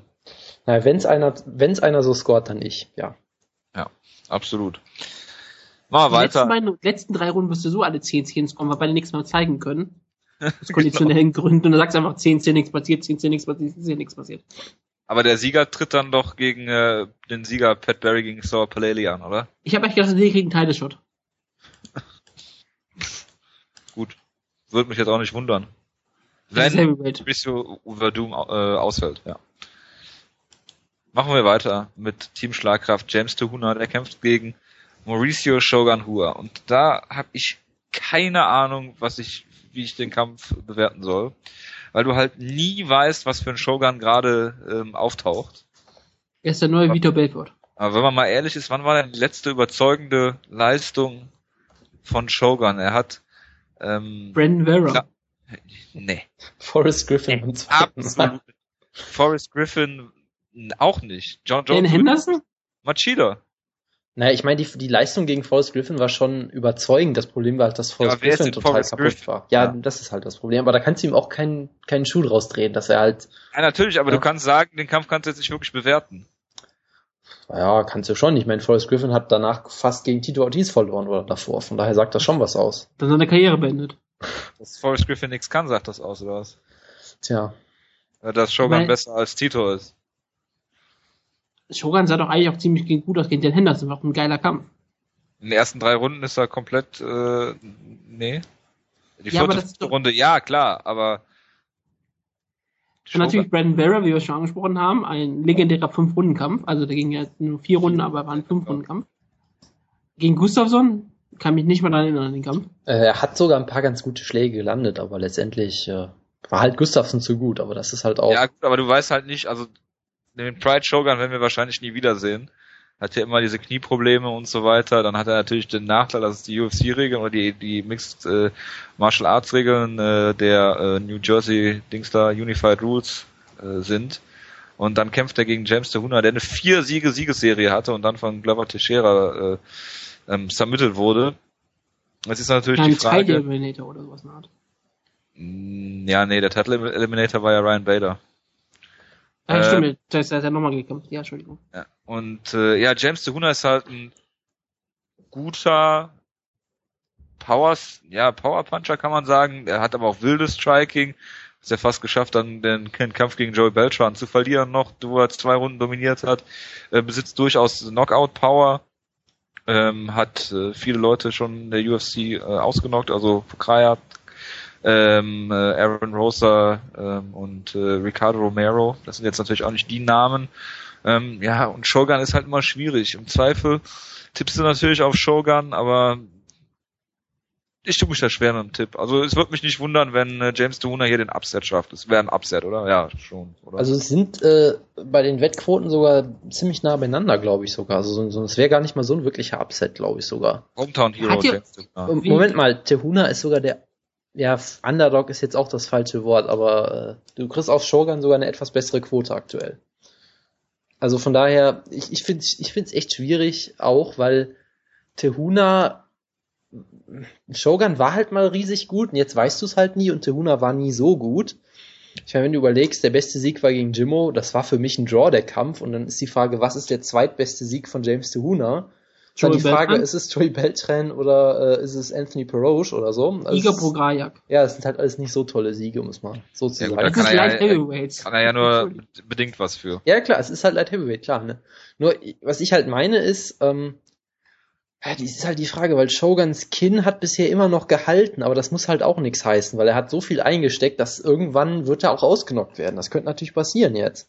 Das ist Nate vollkommen Diaz klar. auch passiert. Ja, richtig. Also daher ist das halt auch kein Argument. Nur die Frage ist halt, ich glaube, selbst ein kaputter Shogun ist eigentlich immer noch, er ist auf jeden Fall immer noch ein besserer Grappler als Tehuna, was glaube ich keine Rolle spielen wird unbedingt. Er ist glaube ich immer noch auch ein besserer Striker und auch gefährlicher da. Deshalb würde ich schon tendenziell auf Shogun tippen. Aber es ist wirklich ein enger Kampf, weil du halt wirklich einfach überhaupt nicht weißt, weil in dem Kampf gegen Son sah er so schlimm aus eigentlich, äh, dass du halt wirklich nicht weißt, was los ist. Und selbst Brandon Vera hat ihn damals, glaube ich, so gerockt ein paar Mal. Auch wenn Shogun den Kampf dann relativ eindeutig gewonnen hat am Ende. Also ähm, ich gebe einfach meinen Tipp ab mit Bezug auf die News-Ecke und sage, Shogun hat jetzt eine wichtige Re Realisation gemacht. Er wird jetzt nämlich James Tuner mit Elbows besiegen, weil die ja besonders äh, schwer sind und besonders hart sind und deshalb wird er den Kampf dadurch klar gewinnen. Der zeigt Soccer-Kicks und es gibt einen TKO-Sieg für James Tehuna. Nein, Shogun wird mit einem Standing Elbow gewinnen. So. Also, James Tehuna und äh, Shogun gehören ja mit ihren 32 Jahren noch zu den jüngeren Light Heavyweights, haben wir letzte Woche gelernt.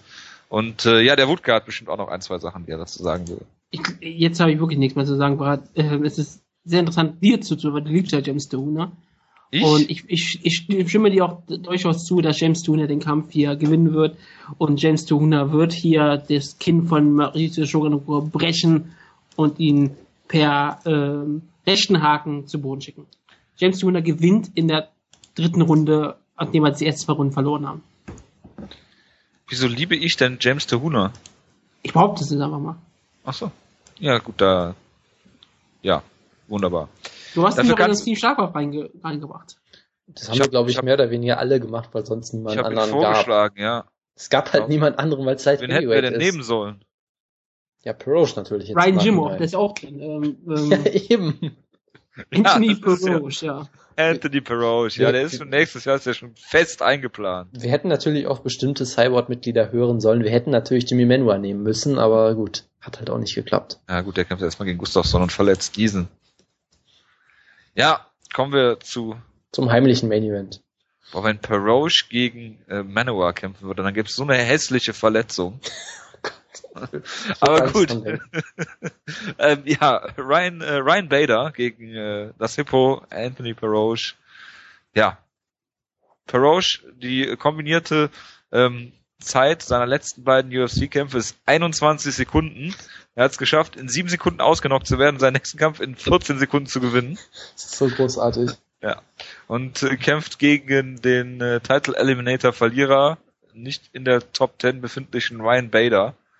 Ähm, ja, wenn Bader den Kampf zu Boden nimmt, wird er wahrscheinlich submitted. Das wäre so geil. Und äh, ja, wenn wenn er den Kampf im Stehen hält, wird es entweder ähm, eine Decision, Bader knockt ihn aus Versehen aus, oder ähm, Anthony Peroge landet so ein Tito Ortiz Schlag und äh, knockt ihn damit aber aus, weil Anthony Peroge hat gesagt, ich habe keinen Bock mehr auf Grappling, ich habe keinen Bock mehr, dass Joe Rogan die ganze Zeit darüber erzählt, wobei es eine Dingensshow, da wird Joe Rogan nicht kommentieren. Ähm, ich bin jetzt Striker, ich knock Ryan Bader mit einem äh, Punch aus, weil ich das jetzt kann. Also der Kampf ist echt die Ich Ansetzung. wollte ist eigentlich, so, dass Wutke anfängt, Ja. weil du Ich- ich wollte nur kurz sagen- ich wollte nur kurz sagen, die Ansetzung ist so absurd, dass ich einfach drauf tippe, dass sich jetzt der Glover Teixeira Kampf wiederholt. Sprich, Bader ist kurz davor, den Knockout zu schaffen und dann knockt ihn Anthony Peroge mit einem Konter aus und gewinnt. Ich, wenn ich so Ryan, Ryan Bader sehe, denke ich immer so, das ist wirklich so die Definition eines amerikanischen Mixed Martial Arts Kämpfer. Jemand mit einem guten Ringerhintergrund. Ich meine, der ist sogar All-American, also eigentlich einen recht guten Hintergrund. Äh, kompetent im Boxen und eigentlich relativ solide, sonst überall auch. Er ist halt einfach nichts Besonderes. Er ist wirklich so ein typischer MMA-Kämpfer, der immer wieder so kurz davor ist, einen Teilshot zu bekommen. Wie gesagt, er war im Teil mit Clever Texera. Er hat Kämpfe gehabt gegen, gegen Lute Maschida. Er stand mal gegen John Jones, wo ich gedacht habe, Ryan Bader gewinnt den Kampf. Und dann verliert er gegen Tito Ortiz. Aber das ist natürlich, er hat eine irre Karriere hinter sich. Aber ich, ich glaube immer noch, dass er eigentlich wirklich recht solid ist. Er ist halt ein eigentlicher Top 10 Light Heavyweight. Und das sagt natürlich auch sehr viel über Light Heavyweight aus. Aber er ist da zu Recht drin. Anthony Peroge ist halt jemand, der kam damals da äh, in die UFC, um gegen Mirko Krokop zu verlieren, was er auch getan hat. Was sehr nett für ihn war. Seitdem hat er eine solide Karriere eigentlich hingelegt. Ich meine, aus irgendwelchen Gründen gewinnt er immer wieder Kämpfe und knockt Leute aus, als er mittelt sie. Wie zum Beispiel Cyril Diabate, legendär, großer Kampf damals. Und klar, gegen Jimbo wurde brutal ausgenockt, dann knockt er Vinny Magaleas aus. Also, ja, ich glaube am Ende, das ist ein Kampf für Ryan Bader zu gewinnen. Der gewinnt hier ein Grinding Decision. Äh, wird eine langweiliger Kampf. 30-27 Ryan Bader. Ja, also wenn ich ernst bin, dann muss ich eigentlich auf Bader per Knockout tippen, weil Proch eigentlich ein relativ furchtbarer Striker ist, aber man weiß halt mit Ryan Bader auch nicht. Der war auch kurz davor, Glover Teixeira auszunocken und hat sich dann wieder ausnocken lassen in sehr amateurhafter Art und Weise. Von daher, irgendwie, irgendwie hat der Kampf für mich so einen gewissen Charme, aber eigentlich sehe ich überhaupt nicht, wie Proch das gewinnen soll. Deshalb, ich tippe einfach auf Bader per Knockout, aber es könnte auch ein ziemlicher Stinker werden, ja. Mir ist übrigens gerade aufgefallen, dass ich äh, Arizona und äh, äh, Oklahoma State so ein bisschen durcheinander gebracht habe. Äh, das hätte, das hätte jetzt auch keiner gemerkt, wenn du es nicht gesagt hättest. Beim Rorschach. Ja, nicht, dass irgendjemand hier... Ähm, dass wir eine Beschwerdemail kriegen. Alles super genau nimmt und so eine Scheiße und dann mir das vorwirft. Deswegen, ich habe es nochmal richtig gestellt und wir machen weiter mit Heavyweights. Ne? Also ich sehe, äh, die letzten vier Kämpfe der Card sind Heavyweights und Light Heavyweights, also es kann nur großartig werden. Pat Oder Barry. sehr lang. Ja, lang in Klammern weilig. Die sind sehr schnell müde. Ähm, ja, Pat Barry hat jetzt äh, Sieg, Niederlage, Sieg, Niederlage aneinandergereiht. Kämpft gegen äh, Sour Paleli, der diesen großartigen Kampf, der uns allen sicher noch im Gedächtnis geblieben ist. Leider auf Facebook gelaufen, deswegen nicht mehr nachzuvollziehen für uns.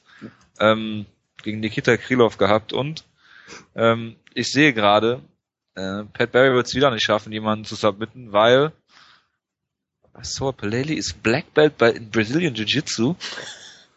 Ja, natürlich, ist schwer. Ich kann, ich kann Wikipedia einfach nicht mehr glauben. Ja, sehr schön. ADCC Australian Heavyweight Submission Champion. Australian Freestyle Wrestling Champion. South Pacific MMA Heavyweight Champion. Und irgendwann hat er aber auch gegen Manuel Schar geboxt. Ja, natürlich. Ich würde dafür Geld bezahlen. Muss ich ganz ehrlich sagen. Ja, ähm, Spaß beiseite. sind beides Kickboxer. Und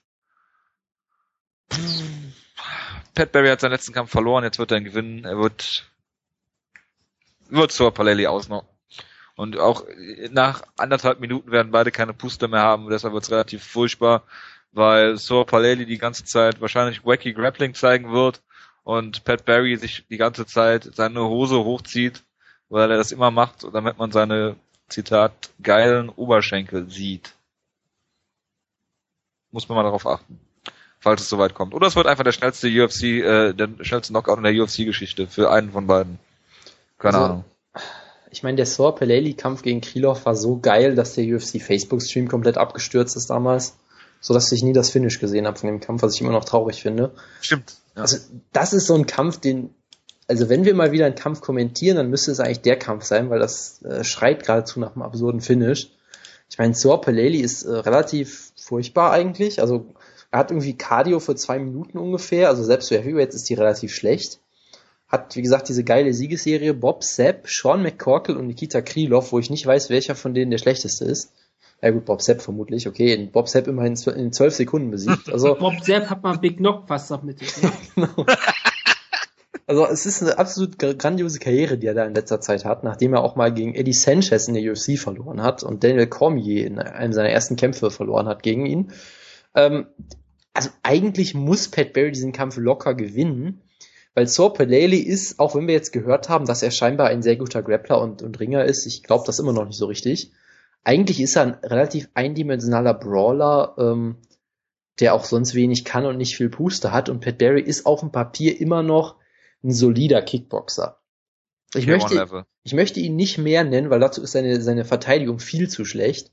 Dazu, dazu macht er auch viel zu wenig. Ich meine, ich erinnere mal, mich mal an den Kampf. K1 gegen, ist tot, also passt das. Ich erinnere mich gerade an Glory Level Striker. Ich erinnere mich gerade Genau an, das wollte ich auch gerade sagen, ja. Ich erinnere mich gerade an den Kampf gegen Joey Beltran, den er damals nicht finishen konnte zum Beispiel und sich die ganze Zeit von Joey Beltran hat ins Gesicht jabben lassen.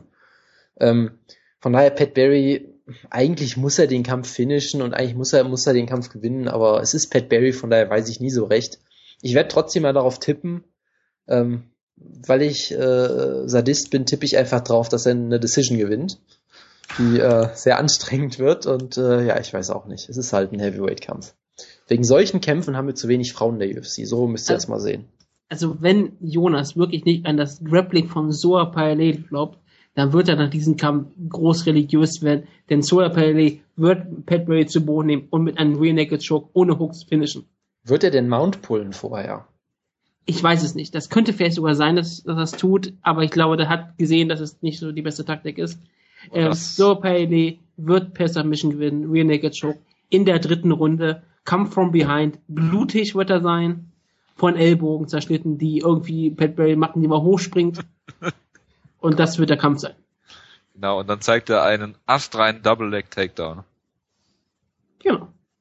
In, äh, in äh, Backmount. Das würde ich gerne sehen. Double Leg Takedown into Backmount. Ja, er hat gegen ja. Danny Cormier gekämpft, er hat was gelernt. das, das, das würde ich gerne sehen. Auch dafür würde ich Geld bezahlen. Ja, dann haben wir noch der Vollständigkeit halber Dylan Andrews gegen Clint Hester. Das sind zwei Leute aus der letzten Tough-Staffel äh, wo ich Dylan Andrews eigentlich äh, relativ soliden Mann sehe. Clint Hester ist jetzt auch, ist es halt Middleweight, ne? Ähm, dann kämpft Alex Caceres wieder und ich hoffe, dass er gegen Mitch Gagnon verliert. Und äh, das ist dann so die Main Card. Sehr light, heavy und heavy lastig, aber gut. Lassen wir uns mal überraschen. Jetzt kommt äh, äh eine unserer Lieblingskämpferinnen natürlich, Julie Ketzi. Die sollte eigentlich gegen irgendwen anders kämpfen oder hat sie überhaupt keinen Kampf? Oder? Doch, doch, die hat ja einen Kampf. Alexander ja. Albu. Genau. Genau, und kämpft jetzt gegen Beth Korea. Beth Korea äh, trainiert bei den Pitbull-Brüdern, nennt sich selber auch Pitbull, vielleicht ist sie ein Bruder, ich habe keine Ahnung. Ähm, sie ist auf jeden Fall unbesiegt, 6-0, hat in ihren sechs Kämpfen fünf Decisions, ein TKO. Ähm, ich habe sonst überhaupt keine Wurst über sie. Judy Ketzi mögen, lieben wir ja alle. Sie ist eigentlich eine bessere Kommentatorin als, glaube ich, aktuell Kämpferin. Der hat das drei Niederlagen in Folge, aber davon hat er gesagt, Alexis Davis und Michael Tate sind keine schlimmen Niederlagen, aber wenn man wirklich überlegt, dass sie gegen Jermaine Durandamy verloren hat, dann muss man sich wirklich überlegen, ob sie noch gut genug ist. Weil ja, sie hat den Kampf nicht zu Boden genommen oder nicht zu Boden bekommen. Genau. Und dann kommt halt die Frage, ähm, sie ist eigentlich eine ziemlich schlaue Frau und sie macht ja sehr viele schöne Tweets und sie ist auch eine gute Kommentatorin. Sie, sie lernt ja auch sehr viel, sie trainiert immer mit Greg, mit Greg Jackson zusammen. Dass sie darauf nicht gekommen ist, ist natürlich eine spannende Frage. Ich glaube, sie hat es ja versucht, aber naja, es hat funktioniert. In dem also. Kampf sah sie halt generell ziemlich schlecht aus, deshalb äh, weiß ich nicht. Also ich, ich, gönn, ich würde ihr total gönnen, dass sie gewinnt. Also ich finde sie ja total sympathisch. Ich hätte auch kein Problem mit, dass sie Kenny Florian am ähm, Kommentierpult ablöst. Das könnte sie bestimmt viel, viel besser machen. Aber wird sie nie bekommen, weil die UFC natürlich keine Frauen Mikrofon haben möchte. Frauen sind nur dafür da, im Bikini um den Ring, um den Octagon zu gehen und natürlich diese anderen Wesen, die auch manchmal kämpfen. Aber ja, ich glaube, ähm, ich glaube dann eher doch an die junge 6-0 Beth Correa als Julie Ketzi. Ich würde es aber so sehr hoffen, dass Ketzi gewinnt. Also wirklich, ich würde mich total freuen. Also ich muss natürlich in dem Fall einfach für Ketzi sein. Ich meine, sie hat auch damals Misha Tate fast ausgenockt mehrmals. Von daher, so eine schlechte Niederlage war das sowieso nicht. Äh, von daher, ich, ich hoffe... Sind sie verloren, ganz klar dominiert. Ja klar, aber ich meine, sie hat, sie hat den Kampf bis dahin eigentlich auch sehr gut geführt. Ähm, ich glaube einfach auch, dass der, der Randomly-Kampf vielleicht ein Ausrutscher war, dass sie vielleicht irgendwie, ja, ich weiß nicht, ob sie nervös war. Ich meine, sie hat damals auch schon mal auf CBS gekämpft gegen, äh, gegen Gina Carano, aber vielleicht war sie auch einfach verletzt oder es war nicht ihre Nacht und so weiter und so fort. Ich weiß es nicht. Ich will einfach mal drauf hoffen, deshalb hoffe ich einfach drauf, dass sie diesen Kampf gewinnt per Decision, keine Ahnung, und dann endlich mal ihren UFC-Debütsieg feiert. Der kam halt nicht auf CBS. Gegen Gina Carano. Okay, dann halt nicht. Das war die Renzo Gracie Frank Shamrock Show. Da waren sie noch nicht auf CBS. Die war auf Strikeforce, also sie war sehr häufig auf Show. Enzo Gracie gegen Frank Shamrock? Was nicht Ja. Caesar Gracie? Enzo. Gegen Enzo gekämpft? Echt? Das, wo er, das, wo er das illegal nie gemacht hat. Also, so wie ein anderer Kämpfer, den wir heute häufiger geredet haben. Hervorragend. Ja, ähm, zu Kenny Florian wollte ich noch ein, zwei Worte sagen. Ich fand es hervorragend, dass er gestern äh, den, äh, äh, was war das, Paintbrush oder was war das, was er die ganze Zeit da meinte? Kann das sein, dass er die ganze Zeit irgendwas weiß, von Paintbrush redest. erzählt hat? Ich auch nicht. Es gab doch diesen, diesen einen komischen äh, Griff da, den er die ganze Zeit Paintbrush genannt hat. Keine Ahnung. Ich habe nicht zugehört. Okay, gut. Wie dem auch sei. Und er hat ja immer seine komischen äh, ganzen Judo-Ausdrücke, die er benutzt. Das, ist, Das äh, war großartig, wirklich diesen Takedown von Nick Diaz dann auch mit den richtigen Judo-Namen genannt hat. Das macht er die ganze Zeit. Ja, ist großartig. Ah ja, stimmt, hat zuerst Caesar und dann Henzo Gracie, ja. Ähm, ich glaube, das war's auch schon. Oder müssen noch irgendwelche Kämpfe ansagen auf der auf der Australien-Card? Ich glaube Nee, aber auf dieser Strikeforce Cup von Mitsugaki. Gracie gegen Frank Shamrock hat äh, Team Schlagkraft KJ Nunes gegen Charles Crazy Horse Bennett verloren. Der ist nicht bei Team Schlagkraft, verdammt. mit Team Schlagkraft. Was erzählst du wieder für einen Scheiß? Ich sag aber, dass er drin ist. Dann vielleicht glauben die Leute dann. Vielleicht editiert man die Leute glaubt das. rein. Niemand interessiert sich für Team Schlagkraft, von daher. Ja, Mitsugaki kämpft noch gegen Nemfan im Bantamweight. Das ist hervorragend, weil Nemfan ist ja der beste Body äh, äh, Striker, den es so gibt im MMA. Und da hat Mitsugaki natürlich überhaupt keine Chance. Und äh, ja, glaube sonst müssen wir nicht viel über diese Card verlieren, weil es nach hinten raus wirklich sehr, sehr schlecht wird. Zumindest was Namen angeht. Kämpfe können ja trotzdem gut werden. Ja, ich glaube, das war's auch schon für heute. Zwei Stunden haben wir mal Schon. wieder fast gefüllt. Ja, habt ihr noch was? Ich bin durch. Bin fertig. Gut, dann wünschen wir euch eine gute Woche. Wir haben natürlich einiges zu reviewen nächste Woche und äh, ja, dann gibt's schon ein Preview für. Ja, ich freue mich schon. Die, Die, beste äh, Show des Jahres. Genau. Die Show, in der Carlos Condit gegen Matt Brown antreten wird. Gewinnen wird. Oh mein Gott, das wird so schön. Also nächste Woche wird die beste Show des Jahres. Ach, ich kann, ich kann mir, ich werde mir das Lachen nicht verkneifen können. Gut, Und dann, natürlich Lensless, Nick Lenz gegen Chad Mendes. genau, es sind sogar ein paar Team Schlagkraft-Leute dabei. Ja. Uyenoyama auch, unter anderem. Dann, ähm, ja, einen guten Start in die Woche und äh, bis zum nächsten Mal. Ciao, ciao.